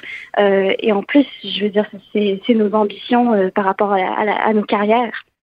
Alors, c'est une citoyenne de London, en Ontario, qui a démarré cette, euh, ce hmm. pacte qui, qui a une popularité grandissante. Mais tu sais comment ça me, ça me heurte, d'ailleurs, le, météorologue en chef du Québec s'est moqué de cette position en disant c'est la dernière, c'est la pire de toutes les choses qu'on peut faire. Lui, qui est, sûrement pas un climato-sceptique, c'est le, c'est le patron mondial de la mesure des, des, du réchauffement climatique et qui a dit ben non, pas avoir d'enfants, ça, ça, ça c'est pas sérieux, ça tient pas la route. Mais j'ai quand même des amis qui m'ont réconcilié, pas avec cette idée-là, mais avec l'idée que qui parle dans le vide, que ce qu'on vient d'entendre, c'est un bruit de fond, dans le sens qu'à toutes, qu'à toutes les époques, euh, euh, dans les années 70, il y avait des mouvements, des, des filles qui disaient qu'on peut avoir d'enfants parce que la guerre nucléaire, euh, à d'autres époques, la douzième. À toutes les époques, des gens qui se disaient militants de quelque chose, un de leurs arguments, c'était de dire l'avenir c'est si trop sombre. Si on règle pas le problème auquel moi je suis militant pour telle chose, puis si on règle pas ce problème-là, j'aime mieux pas avoir d'enfants. Quand on le remercie, puis c'est tous des gens qui ont eu des enfants, là, pour une grande partie qui ont fini par oublier ça, parce qu'ils disaient ça à 19 ans, mais à 29 ans, ils pensaient même plus, ils se souvenaient même plus que, ils se souvenaient même plus avoir déjà dit une telle, euh, une telle chose, puis, euh, je veux dire, mais euh, le le discours actuel traduit quand même un pessimiste chez les jeunes où, à mon avis, euh, il y a des gens, il y a des écologistes qui pourraient, dans quelques années, porter une lourde responsabilité. C'est ça c'est plus ça qui m'inquiète, avec tous les, échos anxieux. Il y a des écologistes qui, qui exagèrent, c'est pas moi qui le dis, c'est le météorologue en chef de la planète qui le dit. Eux exagèrent en se disant, mais faut faire peur au monde pour qu'il change les comportements, faut faire peur au monde pour faire bouger les gouvernements, faut en mettre, faut en mettre plus pour faire bouger les choses. Puis qui se rendent pas compte, ouais, mais là, je veux dire, il y a des jeunes de, des jeunes de 15 ans, d'autres qui peuvent pas remettre les choses en perspective, ils reçoivent ça, ils reçoivent ça comme, ben, c'est fini. T'auras pas d'avenir, c'est la fin du monde. Là. Ça vaut... t'as des jeunes qui se demandent si ça vaut la peine de compléter leur diplôme, parce que pourquoi étudier si de toute façon t'auras pas de métier, tu travailleras pas, parce que... On va être sous l'eau. Non, mais euh, parce qu'entre autres, Benoît Dutrisac lui a demandé, euh, Sophie Arsenault, c'est. Je peux peut-être euh, pas sûrement de passer l'extrait qui est un peu long, mais demande, elle, euh, concrètement, sa génération font quoi là, pour, euh, pour l'environnement? Et ça, c'est un petit peu plus dur euh, de répondre parce que. Elle dit, ben, des sacrifices des, des sacrifices. Puis elle dit, ben, on fait ça, nous, on est ceux qui mettent le, le dossier, disons, plus public ou, disons, à l'avant-plan. elle dit, ben, tu sais, on prend l'autobus. ben, moi, aussi, je prenais, moi aussi, je prenais le métro quand j'étais étudiant. Quand j'avais pas d'enfants, puis je vivais dans un appartement pas loin du métro, puis j'allais à l'université, j'avais pas d'auto, j'allais en métro. Mais ça, la liste des, mettons, des sacrifices, ben, elle explique un peu que c'est, dans la, c'est les générations passées qui ont bâti le système, puis là, on est, on est là-dedans, un peu dans la continuité. Mais je veux dire, moi, je suis dans la continuité de ce que les X et les, euh, les boomers ont fait, puis dans ce cas-là, on, la vague est lancée, puis... En gros, c'est plus facile de mettre le dossier à l'avant-scène que de parler de ses propres sacrifices. Oui, parce qu'on disait, disait les pétrolières, entre autres, mais les pétrolières... Les pétrolières, les pétrolières ils nous ils fournissent le pétrole qu'on consomme. consomme. On est en fil, là ils baissent de 10 cents, on est en fil pour euh, remplir nos réservoirs, incluant bien des jeunes. Si plus personne n'achète de pétrole, là, les pétrolières, le lendemain, ils vont capoter, ils vont se convertir, ils vont se mettre à faire des éoliennes, à faire d'autres choses. Oui. Tu comprends? oui. Je comprends qu'il y a une intervention. Les, gouvernements peuvent faire des changements euh, plus, euh, plus imposants que chaque personne individuellement, mais c'est faux de dire, ben non, ça c'est pas l'individuel, c'est pas lui qui change les, choses, c'est vraiment les grandes entreprises et le, gouvernement. Alors, euh, ben, sachez-le, c'est un pacte qui est en qui, qui fait jaser beaucoup ces jours-ci. Et on est toujours en attente de Trump. Hein. On savait, je me doutais bien qu'il allait être en retard. parce que c'est quand même classique pour Trump qui aime ça laisser quand même les journalistes attendre longtemps. Alors, il n'est pas euh, venu encore. Si euh, on l'a, on vous fait entendre un extrait d'ici la fin de l'émission. Et là, on va s'arrêter. On va revenir dans un instant avec euh, un auteur et une auteure, je devrais dire, et un avocat qui sont à l'origine du projet, la série Meurtrier sur mesure qui met en lumière et qui met à la télé une des plus grandes sagas d'erreurs judiciaires de l'histoire du Québec. Le retour de Mario Dumont pour nous rejoindre en studio. Studio à commercial cube.radio. Appelez ou textez. 187 cube radio. 1877 827 2346. On est de retour et on a vu les nouveaux éléments au cours des derniers jours de la programmation du club illico. Euh, une de celles-là, c'est une série qui est vraiment une série de, de contenus documentaires qui rebrasse une histoire qui est restée assez, euh, assez nuageuse, assez brumeuse dans le ciel des annales judiciaires et policières du Québec. Euh, je suis avec Isabelle Chevrier, auteure, réalisatrice et productrice, et maître Richard Dubé, avocat criminaliste. Bonjour. Bonjour, Marie. Pour parler de la série Meurtrier sur mesure.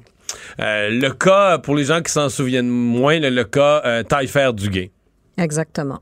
Euh, euh, rappelez-nous les faits de base. Rappelez les faits. En fait, à Val d'Or, en 1990, Sandra Godet, une adolescente de 14 ans, euh, après avoir passé la soirée chez son amoureux, quitte à pied et elle ne sera plus jamais revue vivante. Elle a quitté à minuit pour rentrer chez elle. Elle va être retrouvée deux jours plus tard, assassinée et abandonnée dans un fossé en abord d'une route forestière à Val d'Or. À l'époque, évidemment, c'était un choc pour la population de Val d'Or. Euh, des meurtres de citoyens, il n'y en avait pas. Il y avait beaucoup de crimes organisés, mais jamais... Une, une ado en plus. Une adolescente, une enfant de 14 ans, ça avait complètement bouleversé la population. Cette histoire-là a fait euh, les manchettes des faits divers. Suite à la découverte du corps, s'en est suivie une enquête policière par les corps policiers municipaux. Euh, qui a duré 45 jours et qui a mené à l'arrestation de trois suspects, dont deux allaient être trouvés coupables de meurtre au premier degré de cet enfant-là, euh, avec une sentence de prison à vie. Billy Taillefer et Hugues Duguay. Et là, euh, ça s'est pas arrêté là. Euh, on a continué à, à fouiller l'affaire jusqu'à aller dans les méthodes policières pour la façon de concevoir la preuve. Et là, il y avait des, en, langage informatique, il y avait, des bugs. Il y avait des petits bugs. C'est que en fait, euh, en 1997 a été déclenchée une commission d'enquête suite à l'affaire Matix, en fait. Il y a une juge qui avait fait un arrêt euh, de procès parce que de la preuve avait été plantée dans l'affaire Matix. Et ça... Les importateurs de cocaïne, l'importation massive, mais ils ont, eux autres ont reçu l'absolution parce que fausse preuve. Euh, ben, une preuve plantée par les policiers. Donc, la juge, en fait, ce qui est arrivé à ce moment-là, c'est que le ministre de la Sécurité publique a déclenché une commission d'enquête qu'on appelle la commission Poitras qui devait enquêter sur les méthodes d'enquête de la Sûreté du Québec. Et c'est grâce à la commission Poitras que l'affaire Taillefer Duguay est ressortie et qu'on a découvert, en fait, les commissaires de la commission Poitras ont découvert l'ensemble de la preuve qui avait été caché lors des procédures en 1990 preuve disculpatoire, donc une preuve qui aurait pu changer le cours du procès et faire innocenter les deux accusés. Alors, ce rapport-là, le ministre, euh, la, ministre de la Justice, Linda Goupil, parce qu'il y avait eu un changement de ministre à ce moment-là, donne la chance à Billy Taillefer et Duguay euh, d'avoir recours à un deuxième appel, puisque lors d'un premier appel, la, les condamnations, sentences, verdicts avaient été maintenues. Donc, euh, cette nouvelle preuve-là, lors du deuxième appel, a rien changé. Et là, je pourrais laisser Matt Dubé euh, expliquer le processus judiciaire. Mais bref, tout ça a fait en sorte que euh, le, procès, la, bataille, ce qu'il faut retenir, c'est que la bataille des tailleferts du Gué a commencé en 90. Pour Hugues Duguay, ça s'est terminé en 2013. La Cour suprême du Canada l'a libéré de toute accusation. Pour Billy Taillefer, il y a eu ordonnance d'un nouveau procès devant la Cour supérieure en 2006. Et en 2006, il a été acquitté parce que hmm. La preuve sur laquelle les condamnations se sont appuyées, c'était une déclaration incriminante signée par Billy Taillefer, donc des aveux. C'était prouvé que c'était non recevable, que la, la, la signature n'avait pas été faite de façon libre et volontaire, sans menace. Hmm. Donc, c'est un drame quand même assez épouvantable. Ouais. Euh, laisse que ce qu'on essaie d'éviter généralement dans la justice, on dit qu'il faut pas que quelqu'un soit détenu euh, inutilement, illégalement, qu'un innocent soit emprisonné. On peut penser que c'est ce qui s'est produit dans ce cas-ci. Oui, personne, euh, évidemment, personne, surtout pas le système judiciaire, accepte qu'un innocent soit condamné. Et ce qui est important ici, c'est de savoir qu'il n'y avait aucune preuve qui pointait avec les accusés, ni même un lien avec la victime. Et les policiers, devant une absence de preuves, ont forcé pour euh, que l'accusé signe une déclaration. Et euh, au final, quand euh, la déclaration a été rejetée, le procureur général a dit bon, on n'a pas d'autres preuves. Mais tout au long de l'enquête policière, les policiers sont pris dans une vision de tunnel, ils poursuivent les accusés.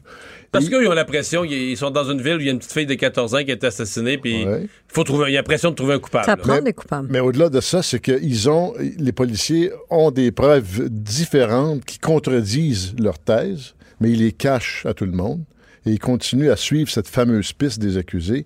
Donc, ils n'ont pas de preuves contre les accusés et les accusés ont un alibi euh, extraordinaire, les deux, un alibi différent, mais qui confirme qu'ils n'étaient pas là le soir du meurtre.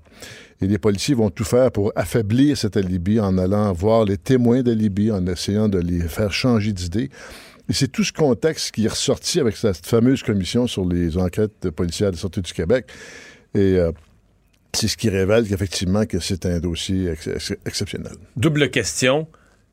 Cet, épisode, euh, donc meurtrier sur mesure, qu'est-ce qu'on qu'est-ce qu'on voit à l'écran, qu'est-ce que le téléspectateur voit à l'écran sur cette histoire-là, euh, et, qu'est-ce qui vous a amené à, vouloir bâtir cette histoire-là, à vouloir faire euh, repasser sur ce dossier-là? C'est que en fait, on a lu l'œuvre de Jean-Claude Bernard qui s'appelle exactement comme nous, Meurtrier sur mesure, qui est un livre documentaire en fait. Lui a analysé toute l'enquête policière et toutes les procédures judiciaires, et nous, à la lecture de la première parution de ce livre-là, en 2017, euh, on a décidé de, de poursuivre l'enquête et d'aller sur le terrain pour comprendre comment au Québec un des policiers, un procureur et un juge peuvent contourner la loi alors qu'ils la représentent puis qu'ils doivent en être les gardiens et faire condamner des innocents.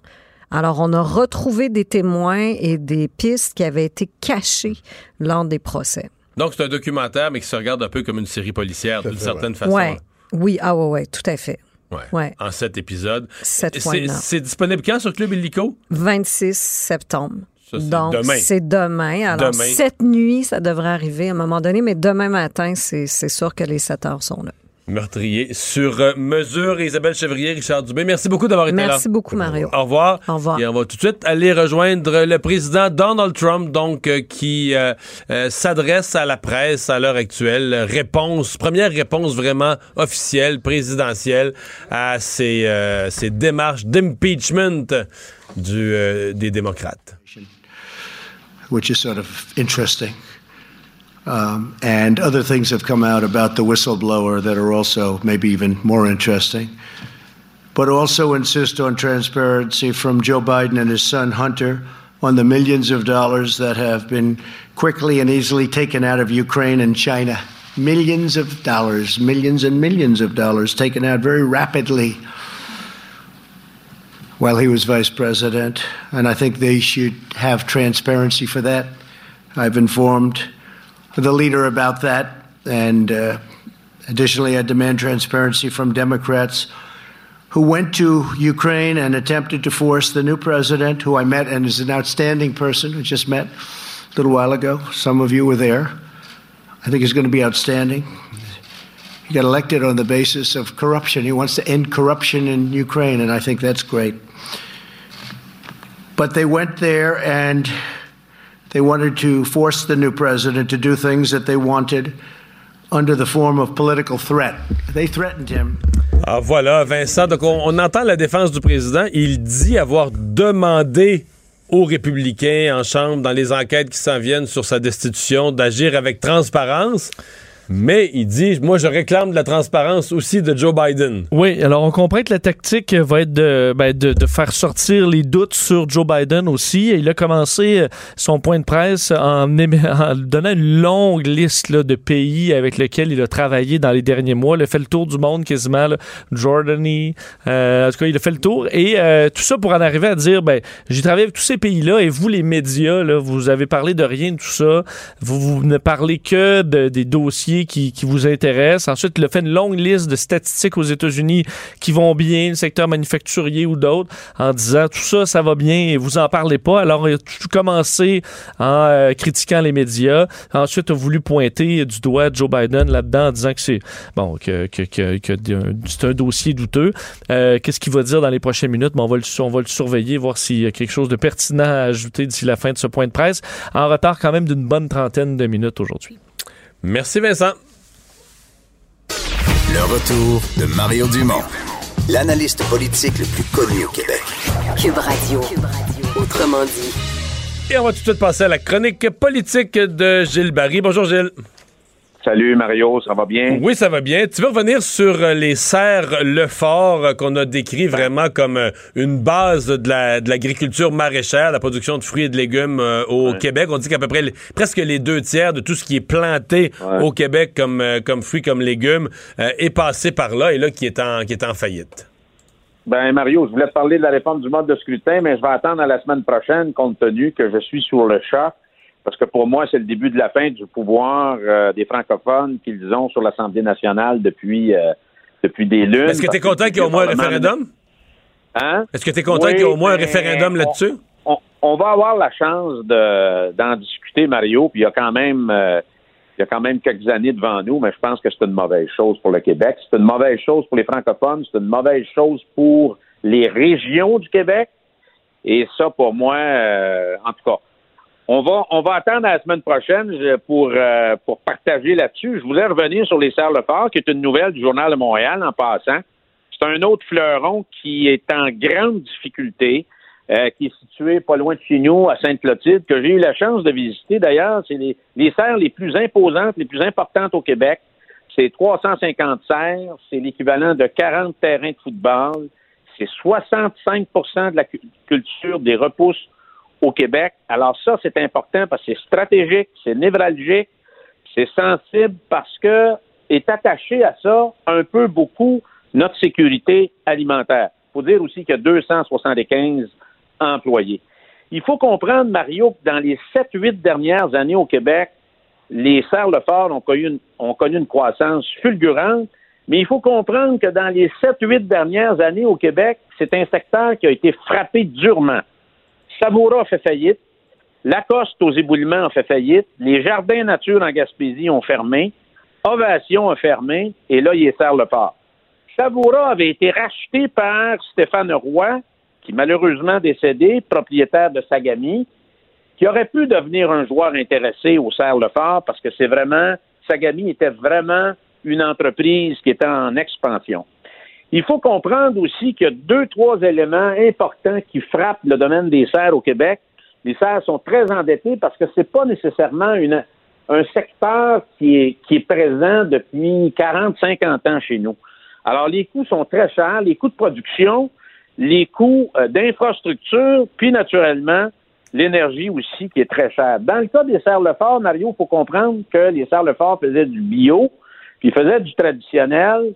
Alors ça, c'est pas c'est pas évident quand tu as du bio à côté du traditionnel, parce que quand tu as un travailleur qui passe du traditionnel au bio, tu peux juste avoir une débite sur toi, puis ça peut contaminer euh, une bonne partie de ta production. Mais il semble que le bio, il semble que le bio, c'est une, une, partie de ce qui les a coulés, là.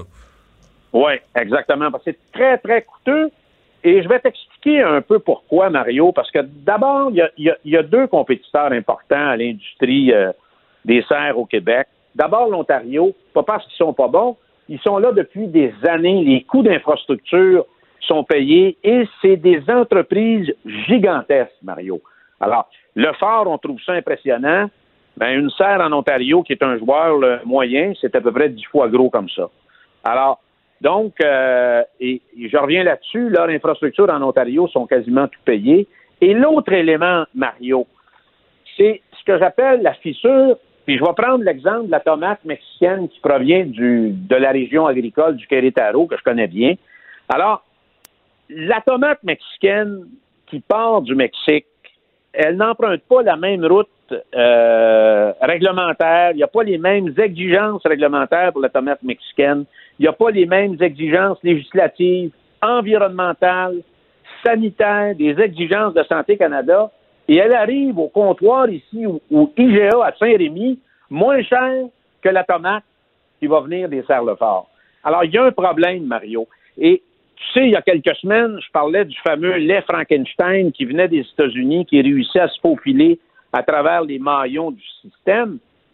C'est un lait qui ne serait pas autorisé par les exigences sanitaires pour le lait produit sur ton ancienne ferme à Rivière-du-Loup. Tu comprends? Mhm. Alors, les règles ne sont pas les mêmes.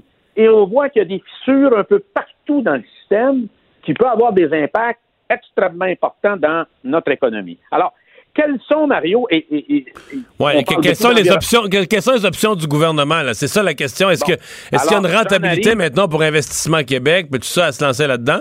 Ben, il y a, oui, mais moi, je pense qu'il ne faut pas que l'État soit à 100 On ne reviendra pas avec des fermes euh, étatiques du type communiste comme en Russie, tu comprends? Il, y a quatre, il, reste quatre joueurs, là. Il y en a peut-être d'autres, mais les plus importants, c'est Mirabel, Demers, Excelsior et Royal. Ce sont des joueurs très implantés qui pourraient être sur la ligne de départ. Il y aurait eu définitivement Sagami, mais M. Roy est décédé. C'est clair qu'il aurait été un joueur euh, un joueur qui aurait pu lui aussi prétendre à ça. Mais je pense que le gouvernement doit aller plus loin parce qu'avec l'effet domino qu'on a eu dans le secteur depuis 7-8 ans, les gens qui se sont ramassés dans le fond en, faillite, il faut que le gouvernement euh, aille plus loin là-dedans et voit de quelle façon il peut euh, être en mesure de donner un coup de barre et euh, donner un coup de barre qui va être structurant, qui va permettre justement à un joueur ou deux joueurs de se positionner euh, pour les serres, les serres le fort, puis d'être en mesure de, de, surmonter euh, les obstacles qui, qui les confrontent. Mais surtout, ce que j'entends dans ton propos, c'est d'éviter une prise de contrôle euh, étrangère de, quelque chose qui est à la base de la production alimentaire au Québec. Là. Ben oui, les repousses, Mario, ma femme faisait des jokes hier. les repousses pour elle, c'était les repousses des cheveux de Donald Trump. Je ne sais pas ça, là. C'est les cocombes c'est ce qu'on fait pousser dans nos champs, c'est les, euh, graines de départ pour être en mesure de faire de la salade, des concombres, des poivrons, des tomates, etc., etc. Mais Mario, je reviens encore avec une autre recommandation qui devrait s'imposer au Québec Ça devrait être piloté par le ministre de l'Agriculture avec le ministre du Commerce extérieur. Il faudrait faire appel à des experts, avoir ce qu'on appelle une task force pour être en mesure d'analyser ces conséquences néfastes de produits qui viennent d'ailleurs, qui n'ont pas les mêmes exigences au départ. Je n'ai pas parlé de la viande qui vient de, de, l'Uruguay ou de l'Argentine. Tous ces produits-là qui rentrent dans les mailles puis dans les, la fissure du système qui se retrouvent chez nous, qui mettent en compétition, euh, qui sont en compétition féroce avec les produits de chez nous et qui peuvent amener effectivement euh, euh, nos entreprises à, à la faillite on, met, des règles très, on met des règles très sévères pour notre agriculture. On met des règles très sévères, puis on va en mettre probablement encore plus sur les pesticides. On met des règles ultra sévères à nos agriculteurs. Puis après ça, on laisse rentrer par l'importation des produits qui respectent aucunement le même genre de règles. Exactement. L'autre élément, Mario, qui est très important, parce qu'on est dedans, là, on parle des GES, de production de GES. Comment ça se fait que la tomate mexicaine, qui emprunte une route qui, en produit des gaz à effet de serre pour arriver à euh, ici au EGA, à Saint-Rémy ou euh, partout au Québec. Alors, y a-t-il moyen de considérer ça? Je suis convaincu, moi, qu'il pourrait avoir une campagne, refaire une bonne campagne d'étiquetage, produits québécois faits chez nous, euh, expliquer qu'on fasse de la pédagogie pour dire ce qu'on réussit à contrer comme gaz à effet de serre avec cette nouvelle stratégie-là.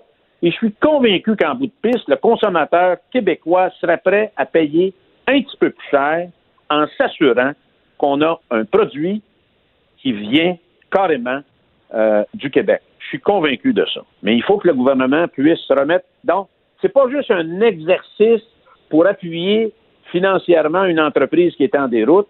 Il faut aller plus à fond sur une filière qui a été mise en échec depuis dix ans, mais en même temps amorcer une réflexion et un plan d'action pour être en mesure de contrer ce que tu viens d'expliquer, euh, les produits qui viennent d'ailleurs et qui ne sont pas assujettis aux mêmes exigences qu'aux producteurs de chez nous. Gilles Barry, merci beaucoup. Merci, à Mario. Bientôt. Bye. On s'arrête pour la pause. Mario Dumont et Vincent Dessureau. Le retour de Mario Dumont. Après l'avoir lu et regardé, il était temps de l'écouter. Cube Radio. Les têtes enflées. Voici Master Bugarici. Hey! Master, bonsoir. Mario, ça va super Il fait encore beau. Oui, il fait, plus beau quand je suis entré en studio. C'est incroyable. Ça, met de bonne humeur. Quoique même quand il pleut, je suis de bonne humeur. parce que je m'en viens de voir de toute façon. Alors? il est arrivé quelque chose de pas Un Allemand a dû intervenir rapidement pour maîtriser un incendie. Comment un Allemand a dû intervenir rapidement pour maîtriser un incendie. Puis comment il s'y est pris? Ouais, comment il s'y est pris? Évidemment, c'est, c'est, loufoque. Je comprends que s'il était, s'il avait juste pris son extincteur comme tout le monde, ça serait plate, ça aurait pas fait les nouvelles internationales. On n'en parlerait pas aujourd'hui. On n'en parlerait pas. Euh, il y a deux façons de combattre un incendie. Soit on l'arrose, soit est-ce qu'il a envoyé quelque chose sur l'incendie ou il l'a étouffé. Arrosé. Arrosé. Donc, il n'a pas coupé l'oxygène avec euh, quelque chose. OK, donc il a arrosé. Alors pourquoi l'arrosage serait si original? Euh, il n'a pas arrosé qu'un fluide personnel, non? il aurait pu, il, aurait, pu, mais non, c'est pas ça. Mais il a éteint l'incendie. Donc je, présume que c'est pas un gratte-ciel au complet qui était en flamme s'il l'a éteint, si un gars tout seul l'a éteint. Là. Ça s'éteignait un gars tout seul. En fait, le feu s'est déclaré sous le capot de sa voiture alors qu'il circulait sur l'autobahn. Donc, il circulait sur l'autoroute euh, là-bas.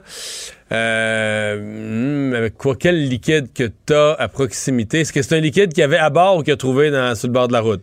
Bonne question, Mario. Il l'avait à bord. Il l'avait à bord, t'es fort, tu Donc, il y avait à bord un liquide. Puis on parle d'un Allemand. Puis un Allemand. Fait que, ben là, faut pas, tu peux pas, ça peut pas être du schnapps parce que ça aurait attisé le feu. Mais d'après moi, si c'est un baril de bière, c'est pas assez alcoolisé que ça doit éteindre un feu. en fait, c'est une caisse, mais oui, c'est avec de la bière. C'est très original, c'est très simple, en fait. Il, s'est aperçu que le feu était pris sous le capot, alors il s'est rangé sur le côté. Puis la seule chose qu'il avait à sa disposition, c'est des bouteilles de bière. Donc, il a éteint le feu avec les bouteilles de bière. Les pompiers sont arrivés, puis sont arrivés pour rien. Ils ont ça devait sentir le yab quand même. Je sais pas quelle sorte de bière qu'il y avait, mais moi, j'ai envie de te relancer. Euh, T'as-tu déjà foutu le feu euh, à quelque chose, Mario? Dans ta euh, Oui. Ah oui? J'ai fait un feu de. J'ai moffé un remplissage de ce qu'il ne faut pas faire donc, aux gens, de fondu. Oh! Et j'ai mis le feu à la nappe qui a mis le feu aux cheveux de ma fille. oh, pour vrai? Tout s'est réglé sans dommage, là, mais je veux dire, euh, c'est. Mettons 23 secondes de stress. Donc, est-ce que tu as étouffé le feu ce coup-là ou tu l'as arrosé? Euh, en fait, il y a une partie, c'était l'hiver, fait qu'il y a une partie de tout ce qu'il y avait sur la table en feu qui s'est ramassé sur le banc de neige à travers le poste. Ben, tu veux, mais moi, j'ai déjà fait avec pas un, ma fille. J'ai déjà fait avec un pneu dans un parc avec un, un ami, mais on était très jeunes puis on voulait pas. Puis ben, le pneu il a brûlé. Tu sais ce que ça fait un pneu qui brûle dans un parc, hein? Ça fait de la Ouais, hein? Ouais, toute la ville au complet le savait. Hey, salut Master! Merci. 17h, les têtes enflées. Le buzz de Vincent Dessureau. Et Vincent, dans ton buzz, t'as toujours des choses un peu insolites dans ton buzz. Oui.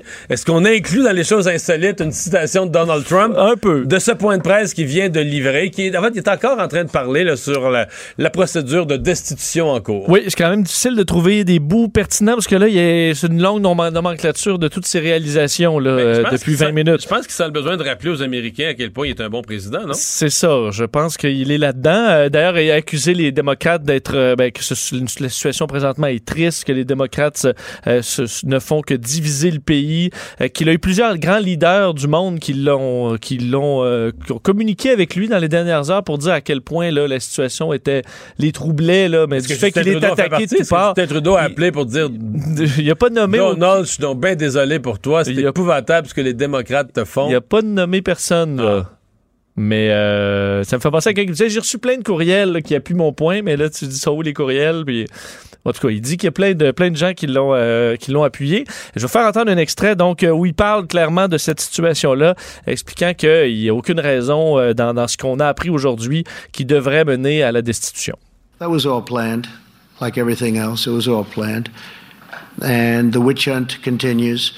But they're getting hit hard on this witch hunt because when they look at the information, it's a joke. Impeachment for that? When you have a wonderful meeting or you have a wonderful phone conversation? Donc, Ouais. c'était vraiment. C'est une joke. Ouais, une joke et que la conversation était vraiment extraordinaire. C'était une conversation euh, superbe. Bon. Euh, et qu'il n'y a pas de raison euh, donc d'aller de l'avant. Il faudra voir s'il prend des questions et tout ça. On verra la suite des choses. Le point de presse n'est pas terminé. Euh, une partie du glacier du Mont Blanc serait sur le point de s'effondrer. Oui, ce sera à surveiller ce dossier-là. Mont Blanc, évidemment, euh, mont euh, mythique à la frontière euh, entre l'Italie et la France. Euh, un gros morceau de glacier qui serait sur le point de céder. Faut dire que le, le- le massif fond plus rapidement que prévu depuis quelques... De, de fait, cet été particulièrement, 35 cm par jour, des fois même jusqu'à 1 mètre. Et là, on dit qu'un morceau qui représente à peu près le cinquième ou le sixième du glacier qui est du côté italien euh, devrait tomber sous peu avec 250 000 mètres cubes euh, de glace. Ça représente à peu près 100 piscines olympiques euh, de glace qui devraient se détacher et tomber. Alors, on a évacué au moins... Est-ce que ça peut créer des avalanches? Ben oui, ça va tomber, là. Mais est-ce qu'il y a un village en bas? Ben, c'est pas très peuplé. Il y en a un peu qu'on a évacué. Euh, des routes qui vont être fermées de temps en temps dans les périodes un peu plus dangereuses. Mais on va surveiller de près le, le dossier. Mais ça se peut bien qu'il y ait une immense structure de glace qui, euh, qui tombe en bas du Mont Blanc. Ce sera à suivre. Est-ce qu'il y a déjà eu un continent en dessous de ce qui est actuellement l'Europe? Euh, oui, et euh, je trouve intéressant le travail euh, qu'a fait une série d'experts depuis dix ans pour réussir à prouver qu'en dessous du continent européen se trouve un autre continent englouti. Euh, c'est intéressant des fois ce que la science nous, nous apprend, c'est que selon euh, des, des- en fait, des confirmations qui ont été faites par des chercheurs de l'université d'Utrecht aux Pays-Bas, il y a deux, euh, ils ont remonté là. Au début, c'était la Pangée, donc à 240 millions d'années, un seul gros continent qui s'est défait en morceaux pour arriver à ce qu'on a aujourd'hui. Mais lors de tous ces mouvements-là, il y a un morceau qui s'appelle le Grand Adria, qui est à peu près la grandeur du Groenland, donc quand même pas une- un petit morceau de terre, mais qui s'est retrouvé squeezé, pardonnez-moi l'expression, là, mais entre l'Europe et l'Afrique. Et euh, en, la, la force, évidemment, des choses a fait que le plus petit a perdu et que ce continent s'est retrouvé en dessous de l'Europe. Alors, l'Europe a comme passé par-dessus, Ben, enfonçant... en gros, l'Europe est jackée. L'Europe est Jack. Mais pour vrai, on retrouve euh, autant dans plusieurs pays, là, euh, en Italie, dans les Balkans, quand tu creuses, tu vas retrouver au plus profond des restes de ce continent anglais. Là, son histoire se continue pas en nous disant que Elvis, Marilyn Monroe, sont tous sur le continent John F. Kennedy habite là, là, non? Non, non, c'est vraiment, je veux dire, il y a un continent par-dessus, alors tu peux pas y vivre. OK. C'est pas non plus dans l'eau, là, alors il y a vraiment rien qui y vit. Mais ça montre que les choses avaient l'air d'autres d'autres choses à l'époque. Et il y a Bernard Pivot. Oui, je sais pas intellectuel français que moi j'ai connu pour euh, ses dictées. Oui, ben oui, les dictées. Mais qui défend un de ses tweets. Oui, as-tu vu le tweet controversé de Bernard Pivot? Qu'a-t-il tweeté? C'est concernant Greta Thunberg. Euh, ah oui. Bernard Pivot, qui est quand même, on dit, un intellectuel et tout ça, euh, qui a dit et tweeté euh, tôt, enfin à notre heure, là, dans le courant de la nuit dernière, il a tweeté dans ma génération les garçons recherchaient les petites Suédoises qui avaient la réputation d'être moins coincées que les petites Françaises. J'imagine notre étonnement, notre trouille si nous avions approché une Greta Thunberg. Je veux dire. Épouvantable. Ben oui, tu venais, écoute, un monsieur, là, tu, sais, tu dis. Euh, pas 70 ans et plus, sûrement. Ben, plus, vraiment plus. Hein. Oui, et qui, je veux dire, l'animateur de l'apostrophe, entre 1975 et 90, des grandes émissions. C'est, en fait, c'est euh, le, le, le, président de l'Académie Goncourt.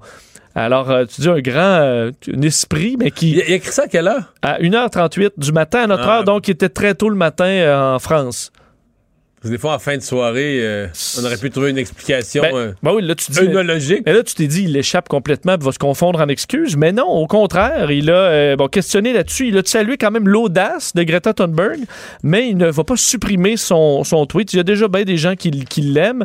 il a tout simplement dit, dit, je voulais spécifier que dans ma génération, on courait plutôt les petites anglaises ou les petites suédoises à tort ou à raison. J'imaginais l'adolescent que j'étais se retrouver en face de cette jeune fille. J'aurais été déboussolé, j'aurais eu la trouille. Et c'est un drôle de commentaire. Ben, en fait, oui, très drôle, complètement euh, inapproprié. Surtout que, je veux dire, non, Alors, mais que tu te demandes comment, comment Bernard Pivot est arrivé sur son Twitter. Que je, je le suis pas, remarque, sur Twitter. Je devrais peut-être, finalement. Ben, moi, je le suis. Euh, et euh, ben non, je le suis, c'est que je vois. Il a souvent des tweets controversés. Du moins, maintenant, il se permet de, euh, de commenter sur beaucoup de sujets. Mais j'ai jamais vu une dérape pareille, là. Je veux dire, les histoires d'amour euh, de Greta Thunberg, ça te regarde pas, là? Non. Alors. Euh... Puis, je veux dire, quand lui avait 16 ans, je pense que les mœurs, s'il y a une chose qu'on devrait avoir compris dans les dernières années, c'est que les mœurs, c'était pas tout à fait les mêmes qu'aujourd'hui. Oui, et que courir les petites Suédoises, euh, on, en, parle moins, là, maintenant. Non, de, dérapage de 16 ans. Est-ce que ça pourrait lui coûter ses, postes prestigieux? pour l'instant, ben, Peut-être parce que ça, soulève quand même une tollée en France particulièrement. Et finalement, on peut, ben, il y, a le président Trump qui continue à se défendre, mais on s'aperçoit quand même que les républicains, euh, ils sont pas si pris par surprise que ça par processus, euh, le processus de destitution. Non, faut dire que déjà, fait, euh, après, quelques heures à peine, là, alors qu'on apprenait les, que les procédures allaient commencer, que déjà les opérations pour obtenir de l'argent pour la défense de Donald Trump bas son plein. Alors des campagnes annoncées depuis quelques heures qui ont accumulé déjà des millions, entre autres un million la première le premier 3 heures et 5 millions après 24 heures. Alors, il y a des gens qui sont prêts à donner faire un, don pour sauver Donald Trump. Je vous dis à demain, 15 heures, on se retrouve. Pour écouter cette émission, rendez-vous sur cube.radio ou téléchargez notre application sur le Apple Store ou Google Play.